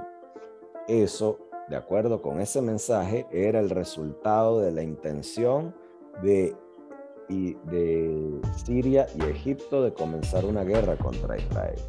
El mensaje despertó la ira de Ben Porat, el comandante de, las señales de, la unidad de investigación de señales de inteligencia israelita, lo, que llevó, lo que lo llevó a él a levantar el teléfono y llamar al jefe de investigación, eh, al jefe de investigaciones de ese departamento y leerle esa información ultra secreta por una línea que no estaba asegurada y fue enviada por Telex a su departamento alrededor de las 5 y cuarto de ese día. De acuerdo al procedimiento estándar operativo, el deber de un oficial de la Oficina de Investigaciones eh, de redactar un reporte de emergencia debía ser diseminado a los consumidores políticos y militares de acuerdo a una lista de diseminación antes de enviarlo, debía consultarlo con su superior directo, quien le debía eh, hacerle como una serie de, consejos y a su vez este debía consultar con su jefe de departamento. Shalev le pidió que lo consultara con Seira, quien decidió retrasar la distribución de ese reporte fue finalmente diseminado el sábado, solo unas horas antes de que las hostilidades empezaran, cuando ya había perdido su valor de advertencia. Las instrucciones de Seira, retrasadas por un número de horas antes del colapso final de la concepción, ese colapso solo tomó lugar a las cuatro y media de la madrugada del 6 de octubre, a menos de seis horas antes de que las eh, antes de que hostilidades se, eh, por así decirlo, comenzaran. Pues. Esa cadena de eventos que llevó, que trajo la realización de que Siria y Egipto estaban a punto de atacar más de 24 horas antes entonces, el 4 de octubre a las 2 de la madrugada, la mejor fuente de inteligencia humana del Mossad le dio a su oficial de casos en Europa la palabra clave para la posibilidad de una guerra. En, respuesta a las preguntas de la fuente, esta agregó que la guerra estaba muy cerca. Le informó a su, a su oficial de casos que estaba volando para encontrarse con él en algún punto de Europa y le sugirió a la, a la autoridad más alta del Mossad que debería participar en esa reunión. Zvi Samir, director de aquel entonces del Mossad, fue informado sobre esto inmediatamente. Samir se deparó de su cama, se puso su traje y tomó la oportunidad de llamar a su colega en el Directorio Militar de Inteligencia, Seida, sobre la emergencia, eh, la evacuación soviética de emergencia que había tomado lugar esa noche, para informarle del mensaje que había recibido. También instruyó a su, a, su aide de camp, a su segundo al mando, de comunicar esa advertencia a la primera ministra Golda Meir. En algún lugar en la línea del mensaje, en algún lugar ah, en, las comunicaciones, o sea, somewhere along the line, ese mensaje se paralizó. Y luego Samir sería criticado por la Comisión Agranat por no darle el mensaje a Meir personalmente. El jefe del Mossad salió para Europa en menos de tres horas luego de recibir la advertencia. La noche del viernes se encontró con la fuente y escuchó de él que la guerra comenzaría en la noche del siguiente día. Esta advertencia llegaría a Israel a las 4 de la mañana, a la hora H-10. Y eh, fue inmediatamente enviada a la primer ministro, el ministro de Defensa y el jefe de gabinete, quienes luego lo tomaron como un claro significado de que la guerra comenzaría en unas pocas horas. De acuerdo a la información adicional que llegó a Israel cerca de las 7 de la mañana, el ataque árabe iba a comenzar antes de que cayera el sol y había una posibilidad de prevenirlo al públicamente advertir que a Egipto, al públicamente advertir que eh, a Egipto que Israel sabía de sus planes y que estaba dispuesto a contrarrestarlos. La advertencia también tuvo éxito en romper esa concepción de que del directorio militar de, inteligencia israelí de que la guerra era poco probable. De romper esa, esa idea eh, sesgada. En la mañana del 6 de octubre, alrededor de las 7 a.m., un, eh, el directorio distribuyó un reporte sobre la evacuación soviética que por primera vez dijo esta decía que esta evacuación parecía estar vinculada con preparativos árabes para la guerra. Entonces, ¿cómo pasó esta metida de pata de inteligencia? ¿Cómo ocurrió?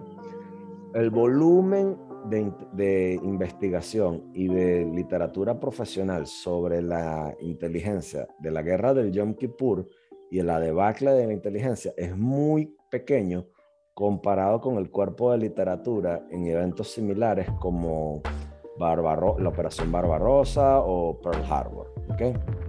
El directorio militar de inteligencia israelí es el principal órgano responsable por este dramático fracaso de inteligencia israelita. Nunca antes habían metido la pata de esta forma. Y de igual manera, hasta donde se conoce, también es, lo mismo con el Mossad, aunque su responsabilidad por este fracaso fue mucho más pequeña. La comisión Agranat, que es la comisión, fue la comisión oficial de investigación, la cual fue puesta en funcionamiento bajo presión pública para investigar por qué se metieron la pata en, a nivel de inteligencia, a nivel militar sobre esta guerra, fue el único cuerpo que condujo una investigación relativamente comprensiva sobre este caso.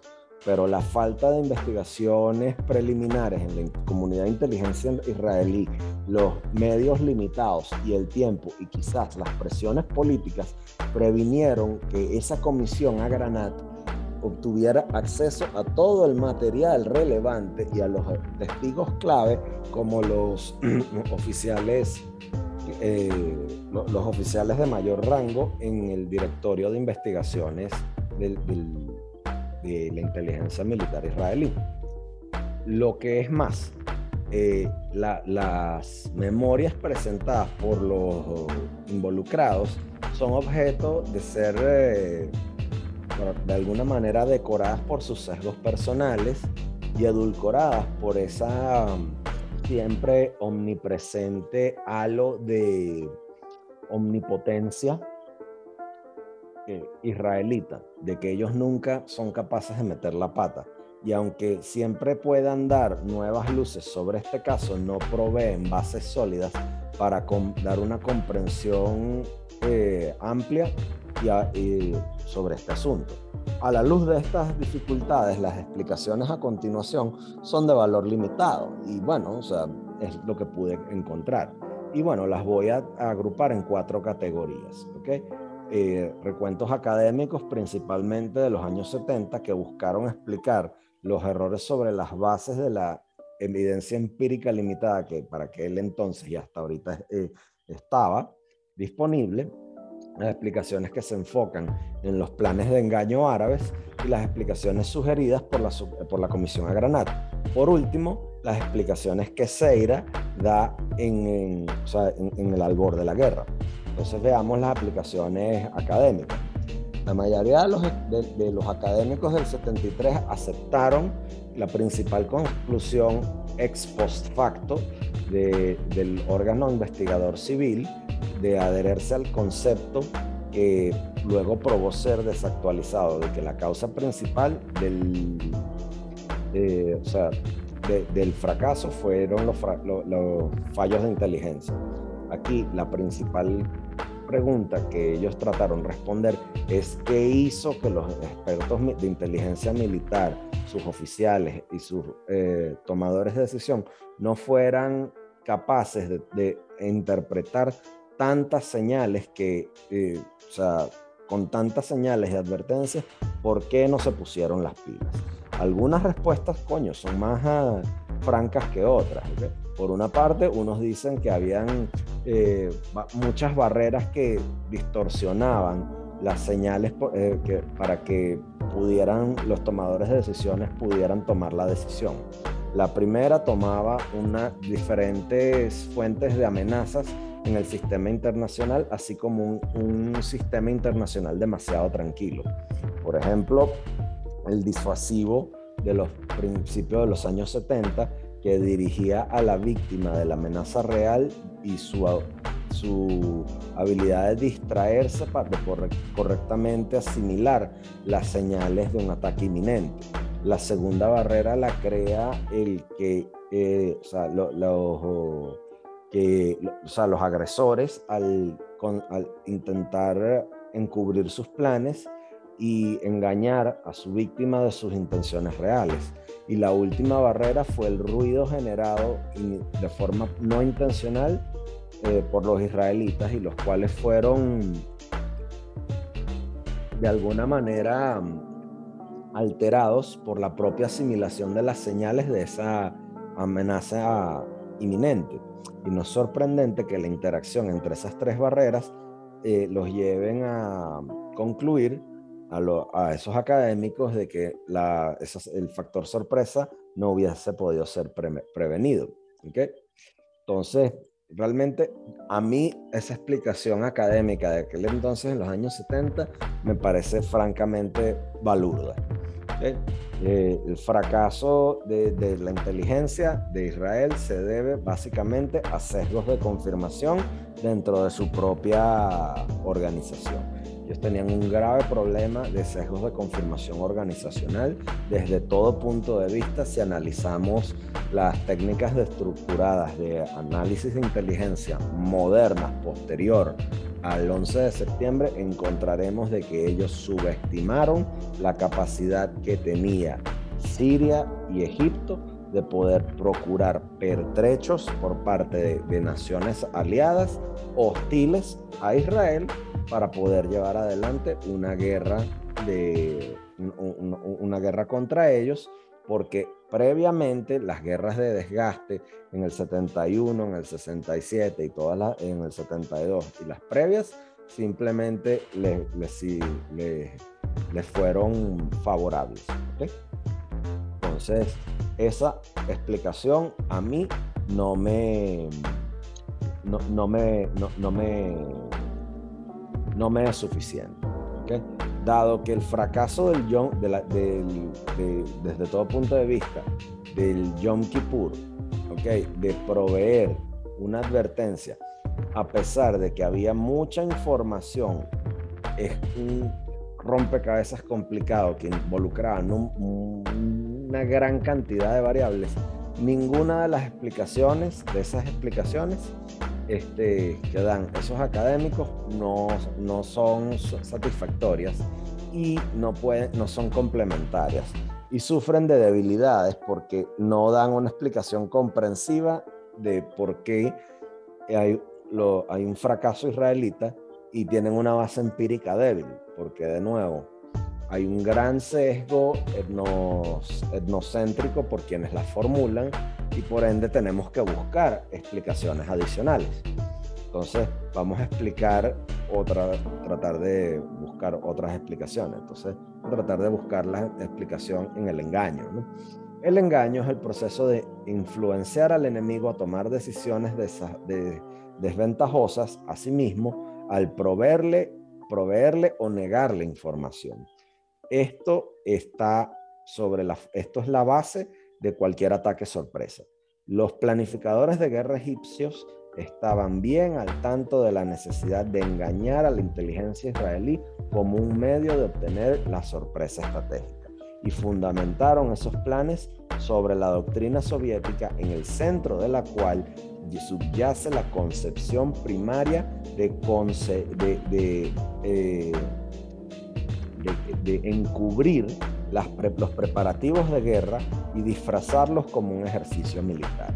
La principal medida es para lograr esa, esa meta es esconder la naturaleza verdadera de los preparativos de guerra. Por ende, los comandantes, los dos, eh, los comandantes de guerra de los dos ejércitos de, de, Egipto que tuvieron que atacar la línea Barlev aprendieron del plan, ¿ok? Para ir a la guerra y supieron del plan, para ir a la guerra el primero de, octubre y sus comandantes de división se enteraron sobre él el 3 de octubre y los comandantes de brigada al día siguiente. Los comandantes de pelotón, del pelotón se dieron cuenta de que iban a comenzar una guerra real solo seis horas antes del ataque. Un alto nivel de secreto también fue mantenido de forma similar en el, en el ejército civil. Se cuenta cómo el, hermetismo formaba parte de esto. Sumado a esto, los muchos medios de mm, activos, ¿ok? Eh, fueron tomados, o sea, los muchos medios activos y medidas activas que tuvo que tomar el frente egipcio para convencer a los israelíes que esos preparativos militares intensos eran para celebrar el Tarir 41 en una serie de ejercicios para la ocupación del Sinaí, los cual, en los cuales el ejército militar había llevado a cabo desde el 68, tuvieron que ser reforzados. Entre estas medidas estuvo la selección del mes sagrado del Ramadán, para comenzar la guerra, la movilización extensa y desmovilización de fuerzas de reserva previas a la guerra, emitir órdenes falsas a unidades militares para regresar a la actividad rutinaria el 7 de octubre, al final de Tahrir 41, de las celebraciones del Tahrir 41, emitir órdenes a los oficiales que estaban en cursos militares, pero que participaron en el ejercicio, regresar a sus actividades de entrenamiento el 9 de octubre, el distribuir información sobre registros de soldados para hacer peregrinaciones a la Meca a finales de octubre y la creación de una... Eh, de, un día, de, una atmósfera de, de que esto es un día como cualquier otro en el frente los días previos a el despliegue de la. De la guerra. Y tal engaño exitoso está diseñado para, eh, de alguna manera, eh, eh, o sea, para que le sirva la, al, al, oponente, ¿ok? O sea, de tal engaño está diseñado para convencer al oponente, ¿ok? Entonces, como ya vimos, en la, en la víspera de las preparaciones finales egipcias para la guerra, la inteligencia israelí se dio cuenta de que esos actos serían eh, llevados a cabo en el marco de un ejercicio militar. Similarmente, el 3 de octubre, el jefe de la rama de investigación le dijo a Golda Meir sobre el aumento de los pertrechos y, y actividad operacional y presto operativo de las fuerzas egipcias. Entonces hay indicativos de que esto es un ejercicio, hay información clara de que esto es un ejercicio. Por ejemplo, ahorita están en Ramadán. Nosotros revisamos si, hay, eh, si hubo ejercicios a gran escala en, en Ramadán y nos dimos cuenta de que hubo uno hace dos años. Sumado a esto, el ministro de Guerra dio instrucciones de que los oficiales que querían ir a la Meca podían hacerlo en la tercera parte del mes de Ramadán. Entonces, Seir le dijo a la comisión a Granat después de la guerra que él no tenía informaciones previas a esta que él podría presentar como evidencia y que él podría presentar la información como información que fije, eh, o sea, que, que, va acorde con lo que es un ejercicio, de que él podía dar pruebas de la fecha de las cuales el ejercicio podría culminar sobre eh, los preparativos para desmovilizar a las fuerzas de reserva y preparativos para dar a los, enviar a los oficiales a la Meca. Posterior a los hechos, post factum, Seira daría crédito a, a la estricta compartimentalización de los egipcios. Si el presidente egipcio y, el, su alto mando no habrían logrado eh, de alguna manera eh, manejar sus asuntos de que nadie o casi nadie en el ejército egipcio supiera que fuera un ejercicio o prepararse para la guerra, ellos hubiesen sabido. las acciones activas y pasivas de engaño y el encubrimiento sirio de sus preparaciones de guerra contribuyeron significativamente a su éxito. Buena parte de su efectividad derivó, sin embargo, de la creencia persistente de Israel en validar eh, lo que ellos llamaron la concepción del plan inicial, un sesgo de confirmación. Más interesa, preguntas más interesantes son las que Israel hizo de esa concepción tan rígida y lo cual fue su impacto sobre Israel en, los albores de la guerra. ¿no? Entonces, viendo esto, vamos a ver cuáles fueron las eh, explicaciones que tuvo el, los comisionados de civiles, el comisionado, la comisión a Granat.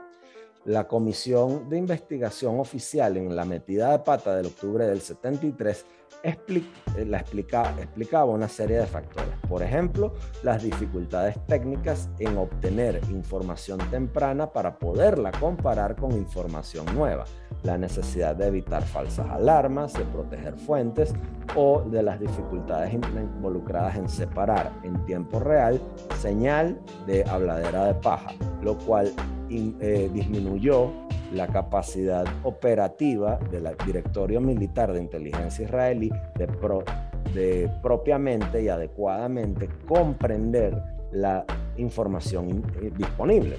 Pero el principal obstáculo era entender, para ellos, para esos analistas, el principal obstáculo era entender la verdadera naturaleza de los preparativos de Siria y Egipto sobre lo que era la concepción y los preparativos de guerra de sus, eh, de, sus rivales.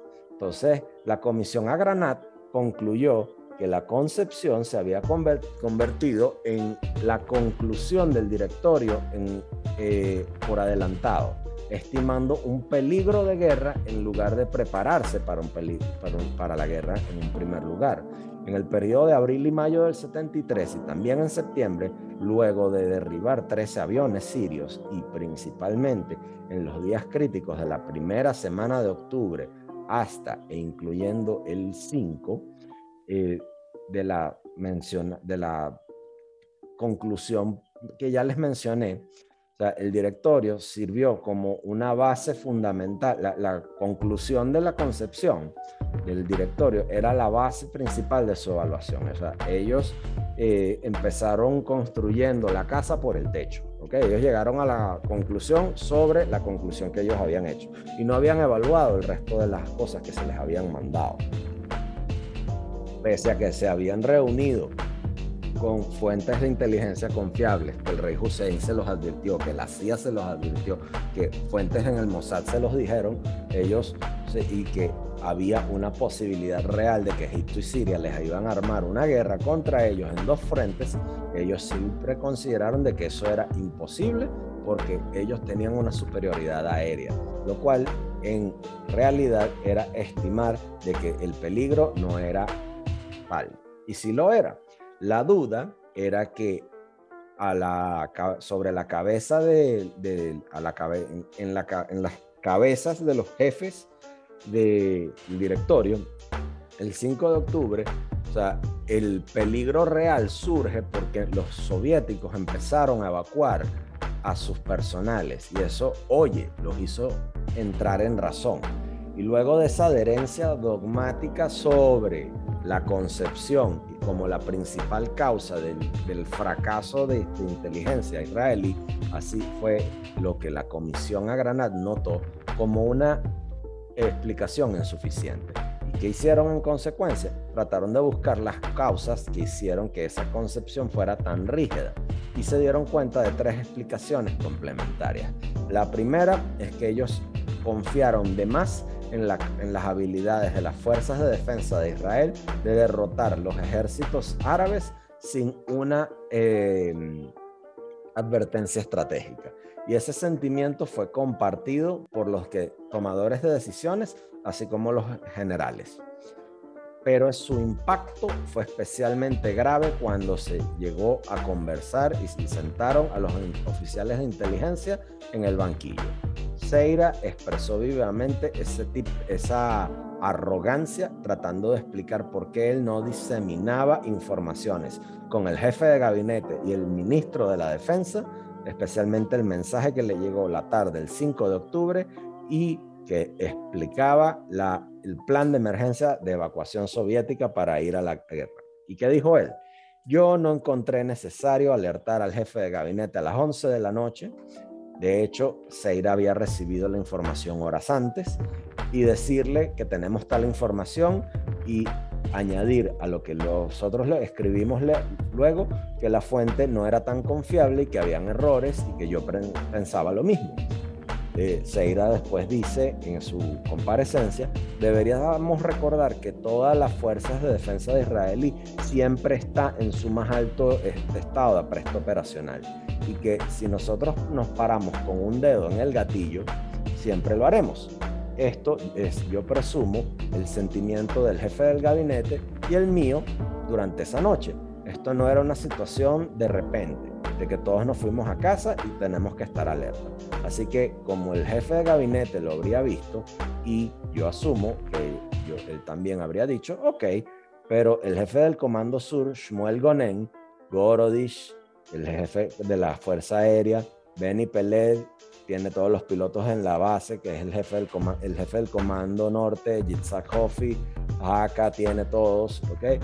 Eh, todo el mundo va a estar con su dedo sobre el gatillo, está bien, lo estaremos. Este es, eh, o sea, estoy traduciendo del inglés, pero nótese la, arrogancia sobre de, este, de este señor. El segundo factor devastador fue el método de trabajo de la agencia de inteligencia israelí, lo cual lleva a sus consumidores, es decir, al gobierno, a malinterpretar la verdadera naturaleza de las evaluaciones de su agencia.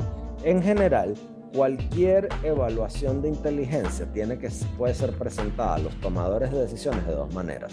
Como un documento balanceado que integra interpretaciones contradictorias de una situación en un reporte coherente o como interpretaciones de la situación que reflejan estimados contradictorios sobre un asunto específico dentro de la agencia. ¿Entienden? como se hizo saber después de la guerra, los analistas de, ese directorio de inteligencia no hablaban en una sola voz y solo algunos de ellos e, evaluaban que las preparaciones militares árabes, ¿ok?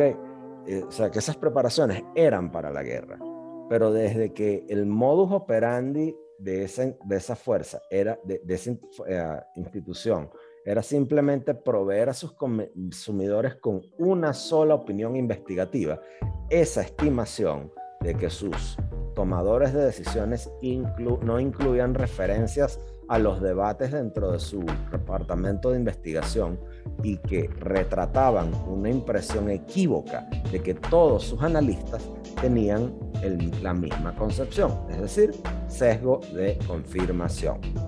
El tercer factor que contribuía a la rigidez de la concepción era el monopolio de la agencia de investigación en hacer evaluaciones nacionales. Dentro del directorio militar de, inteligencia eh, israelí, la rama de investigación dominaba los centros alternativos de evaluación de inteligencia como la inteligencia naval, aérea y la geoestratégica. Esos cuerpos de inteligencia de esos tres comandos, de comando de combate, okay, todos sus eh, oficiales de ejército de más alto rango, como los, los jefes de los comandos norte, centro y sur, y el jefe del el jefe de gabinete, eh, dependían de, estos, de, estas evaluaciones en parte porque el monopolio de la inteligencia eh, no procesada eh, estaba en manos de sus jefes. ¿okay? Y dentro de esa comunidad de inteligencia, ¿okay?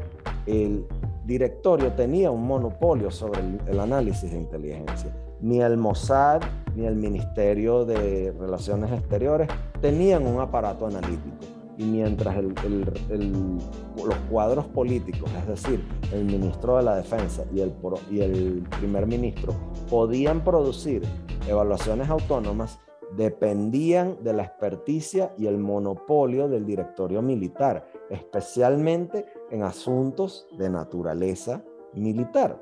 Como resultado, ningún órgano o una sola persona en, la, en, el establishment de seguridad y defensa de Israel podía retar la estimación dominante del directorio de la situación días antes de que la guerra estallara. Estas explicaciones sugeridas por la Comisión Agranat son mucho más sólidas y se fundamentan sobre cuerpos de evidencia empírica, mucho mejor que las explicaciones que daban esos académicos que mencioné al principio. Y parece, sin embargo, que para esas razones la comisión evitó enfocarse en un aspecto de un rompecabezas que podría proveer explicaciones útiles adicionales. Y esto involucra ciertas acciones intencionales tomadas por el director de inteligencia militar Seira en, la, en los albores de la guerra, cuando la guerra se cernía sobre Israel.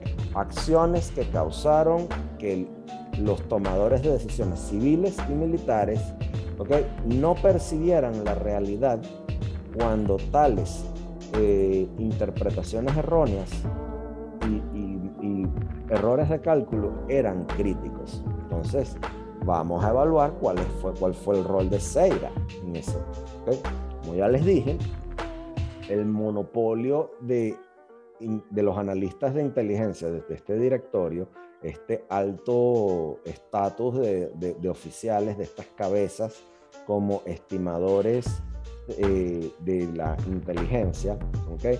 A los ojos de estos fabricadores de, de políticas y la creencia persistente de la, de la teoría de la concepción y su validez creó a principios de octubre del 73 un eh, ambiente de toma de decisiones muy, muy particular, lo cual le asignaba al director de inteligencia militar un rol determinante y crítico de en, lo que sería el resultado de las discusiones políticas y militares en los albores de la guerra.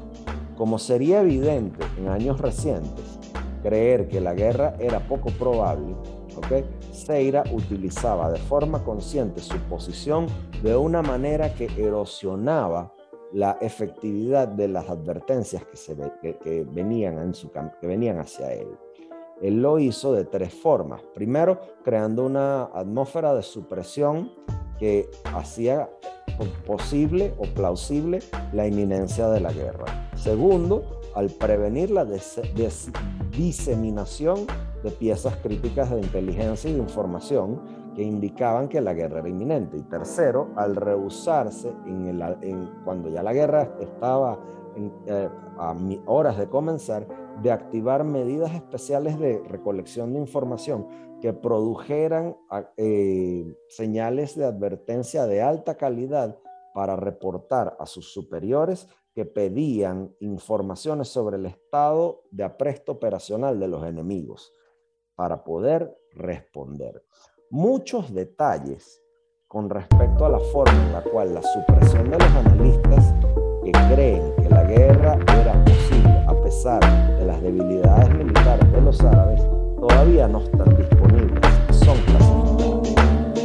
Parece que esta, esta tendencia hacia las políticas no oficiales comenzó después de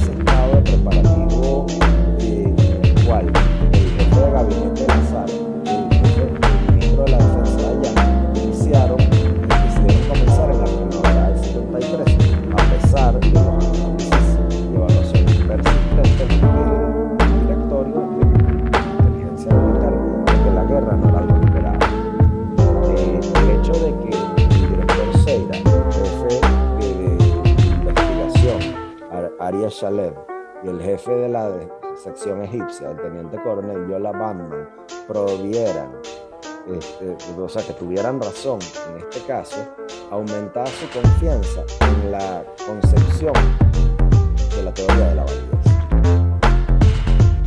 Un, era un tipo que, que se caracterizaba por tener una personalidad muy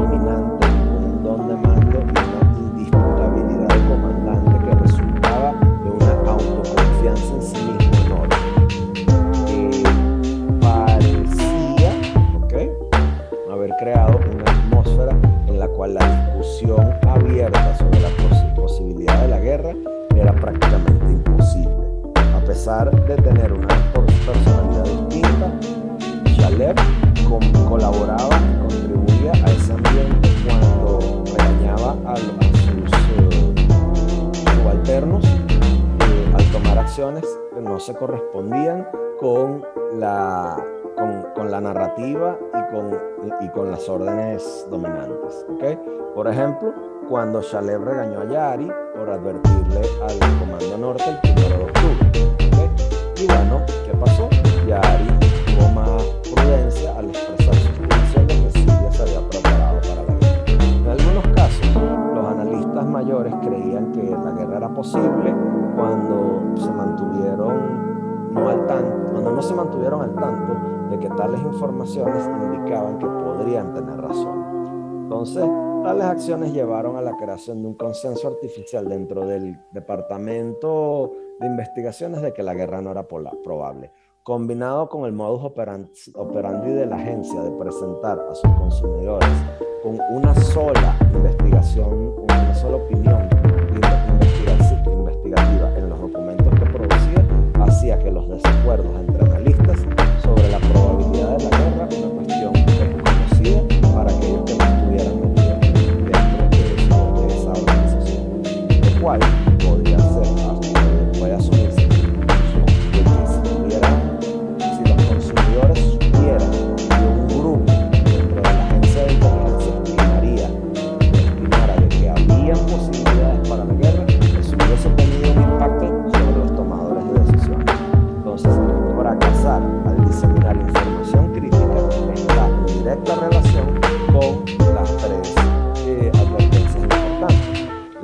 fue el mensaje que llegó del Mossad del 30 de septiembre al 1 de octubre, diciendo que hoy comienza un ejercicio militar. ¿Okay? Eh, como recordamos, esa advertencia eh, aumentó en estado de alerta en varias unidades de las fuerzas de defensa israelíes, pero Seira informó al jefe de gabinete Lazar y al ministro de la Defensa Moshe Dayan sobre ello la comisión de Granat concluyó que el director del Mossad, la agencia que recolectaba la información, también era eh, responsable de ese error. El segundo caso involucra la advertencia que llegó del Mossad el 4 de octubre a las 2 de la mañana.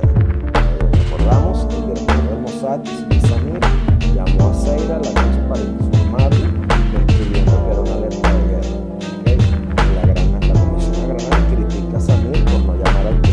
ministro personalmente sobre esa advertencia, pero está claro que Seira comparte mucho de la culpa también. Al igual que Samir, que no estaba en Israel la mañana del viernes cuando las tres reuniones críticas se tomaron, eh, se llevaron a cabo, eh, Seira participó en todas las tres reuniones. Él las reportó por lo menos una vez que Samir fue llamado de manera urgente durante la noche en conexión con una advertencia estratégica, no hay indicativos de que hizo claro a los consumidores de la de inteligencia de que tal información y sus fuentes o de, que, o sea, de que esa información, de, de, que iba a pasar esa información, la naturaleza de información o la fuente de esas informaciones. Golda Meir, Dayan y Al-Azhar sabían quién era la fuente. ¿okay? Ellos sabían que era considerada la mejor, la, mejor,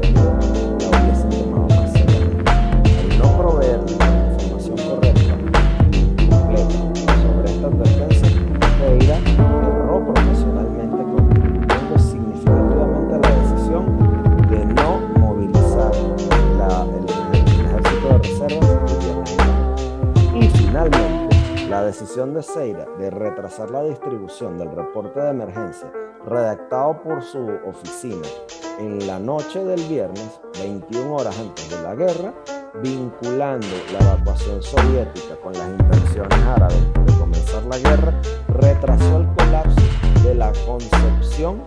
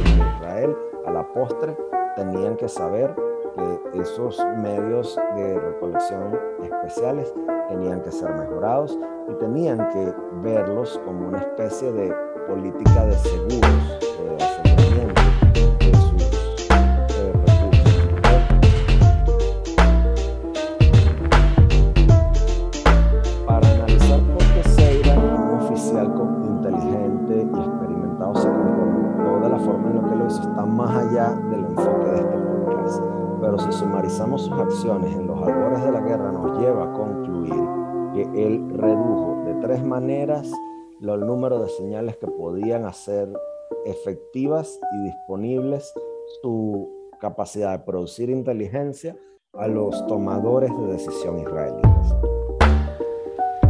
Primero, creó un consenso artificial dentro de la rama que le competía de que la guerra no iba a ser posible. Presentó un sesgo presentó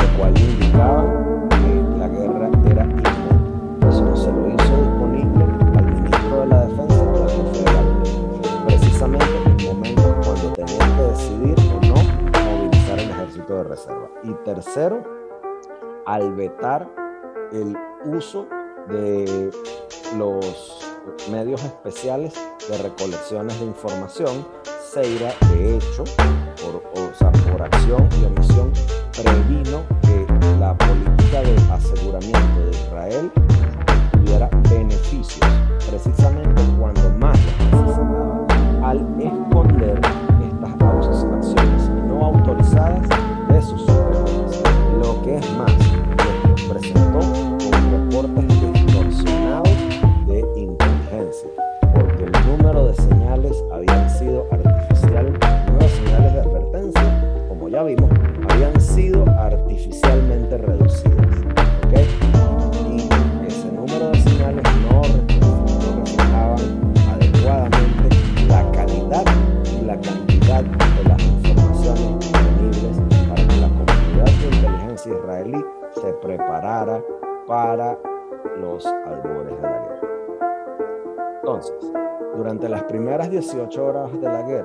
ejército egipcio ocupó la mayor de la línea Barolev que transfirió a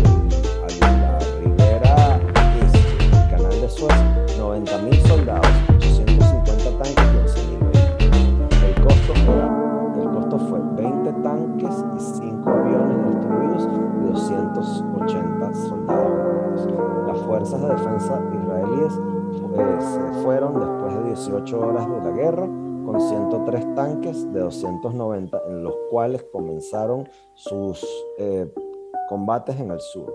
Las pérdidas aéreas israelitas, incluyendo, incluidas desde el frente sirio, durante las primeras 27 horas fueron 30 aviones. Ocho días después, el 14 de octubre, Egipto lanzó su segunda ofensiva. Esta vez,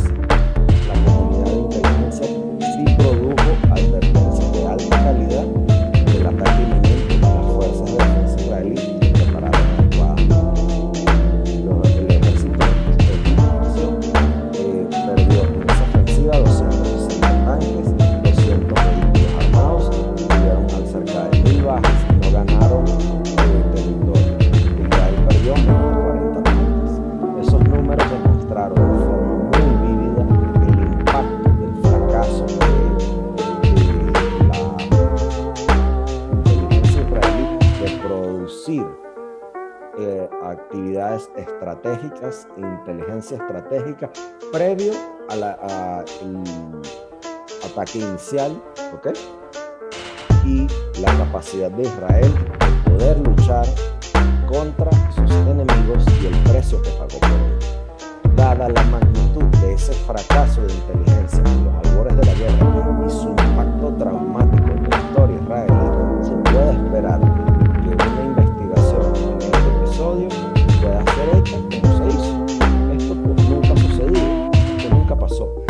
fracaso de inteligencia con frecuencia es olvidado por los eh, elementos israelitas porque siempre buscan poner una señal una, un de omnipotencia sobre eh, Israel. De nuevo, las fuerzas de resistencia israelitas no son perfectas porque los seres humanos no son perfectos. La comisión Agranat fue la única con la que se pudo, pudo hacer inteligente. Eh, eh, sí, fue la única que pudo hacer investigaciones sobre estos errores de inteligencia.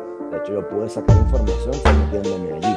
¿okay? La comisión no estaba al tanto de que alguna de, que, de, de las, algunas de las informaciones de inteligencia que estaban disponibles para Israel fueron, fueron antes de la guerra y no cuestionaron y no se preguntaron y no interpelaron a testigos clave, especialmente en la rama de investigación, y trabajaron bajo presión, tanto de cuestiones de tiempo como políticas. Y bajo esas circunstancias, muchas de sus conclusiones al sol de hoy son cuestionables.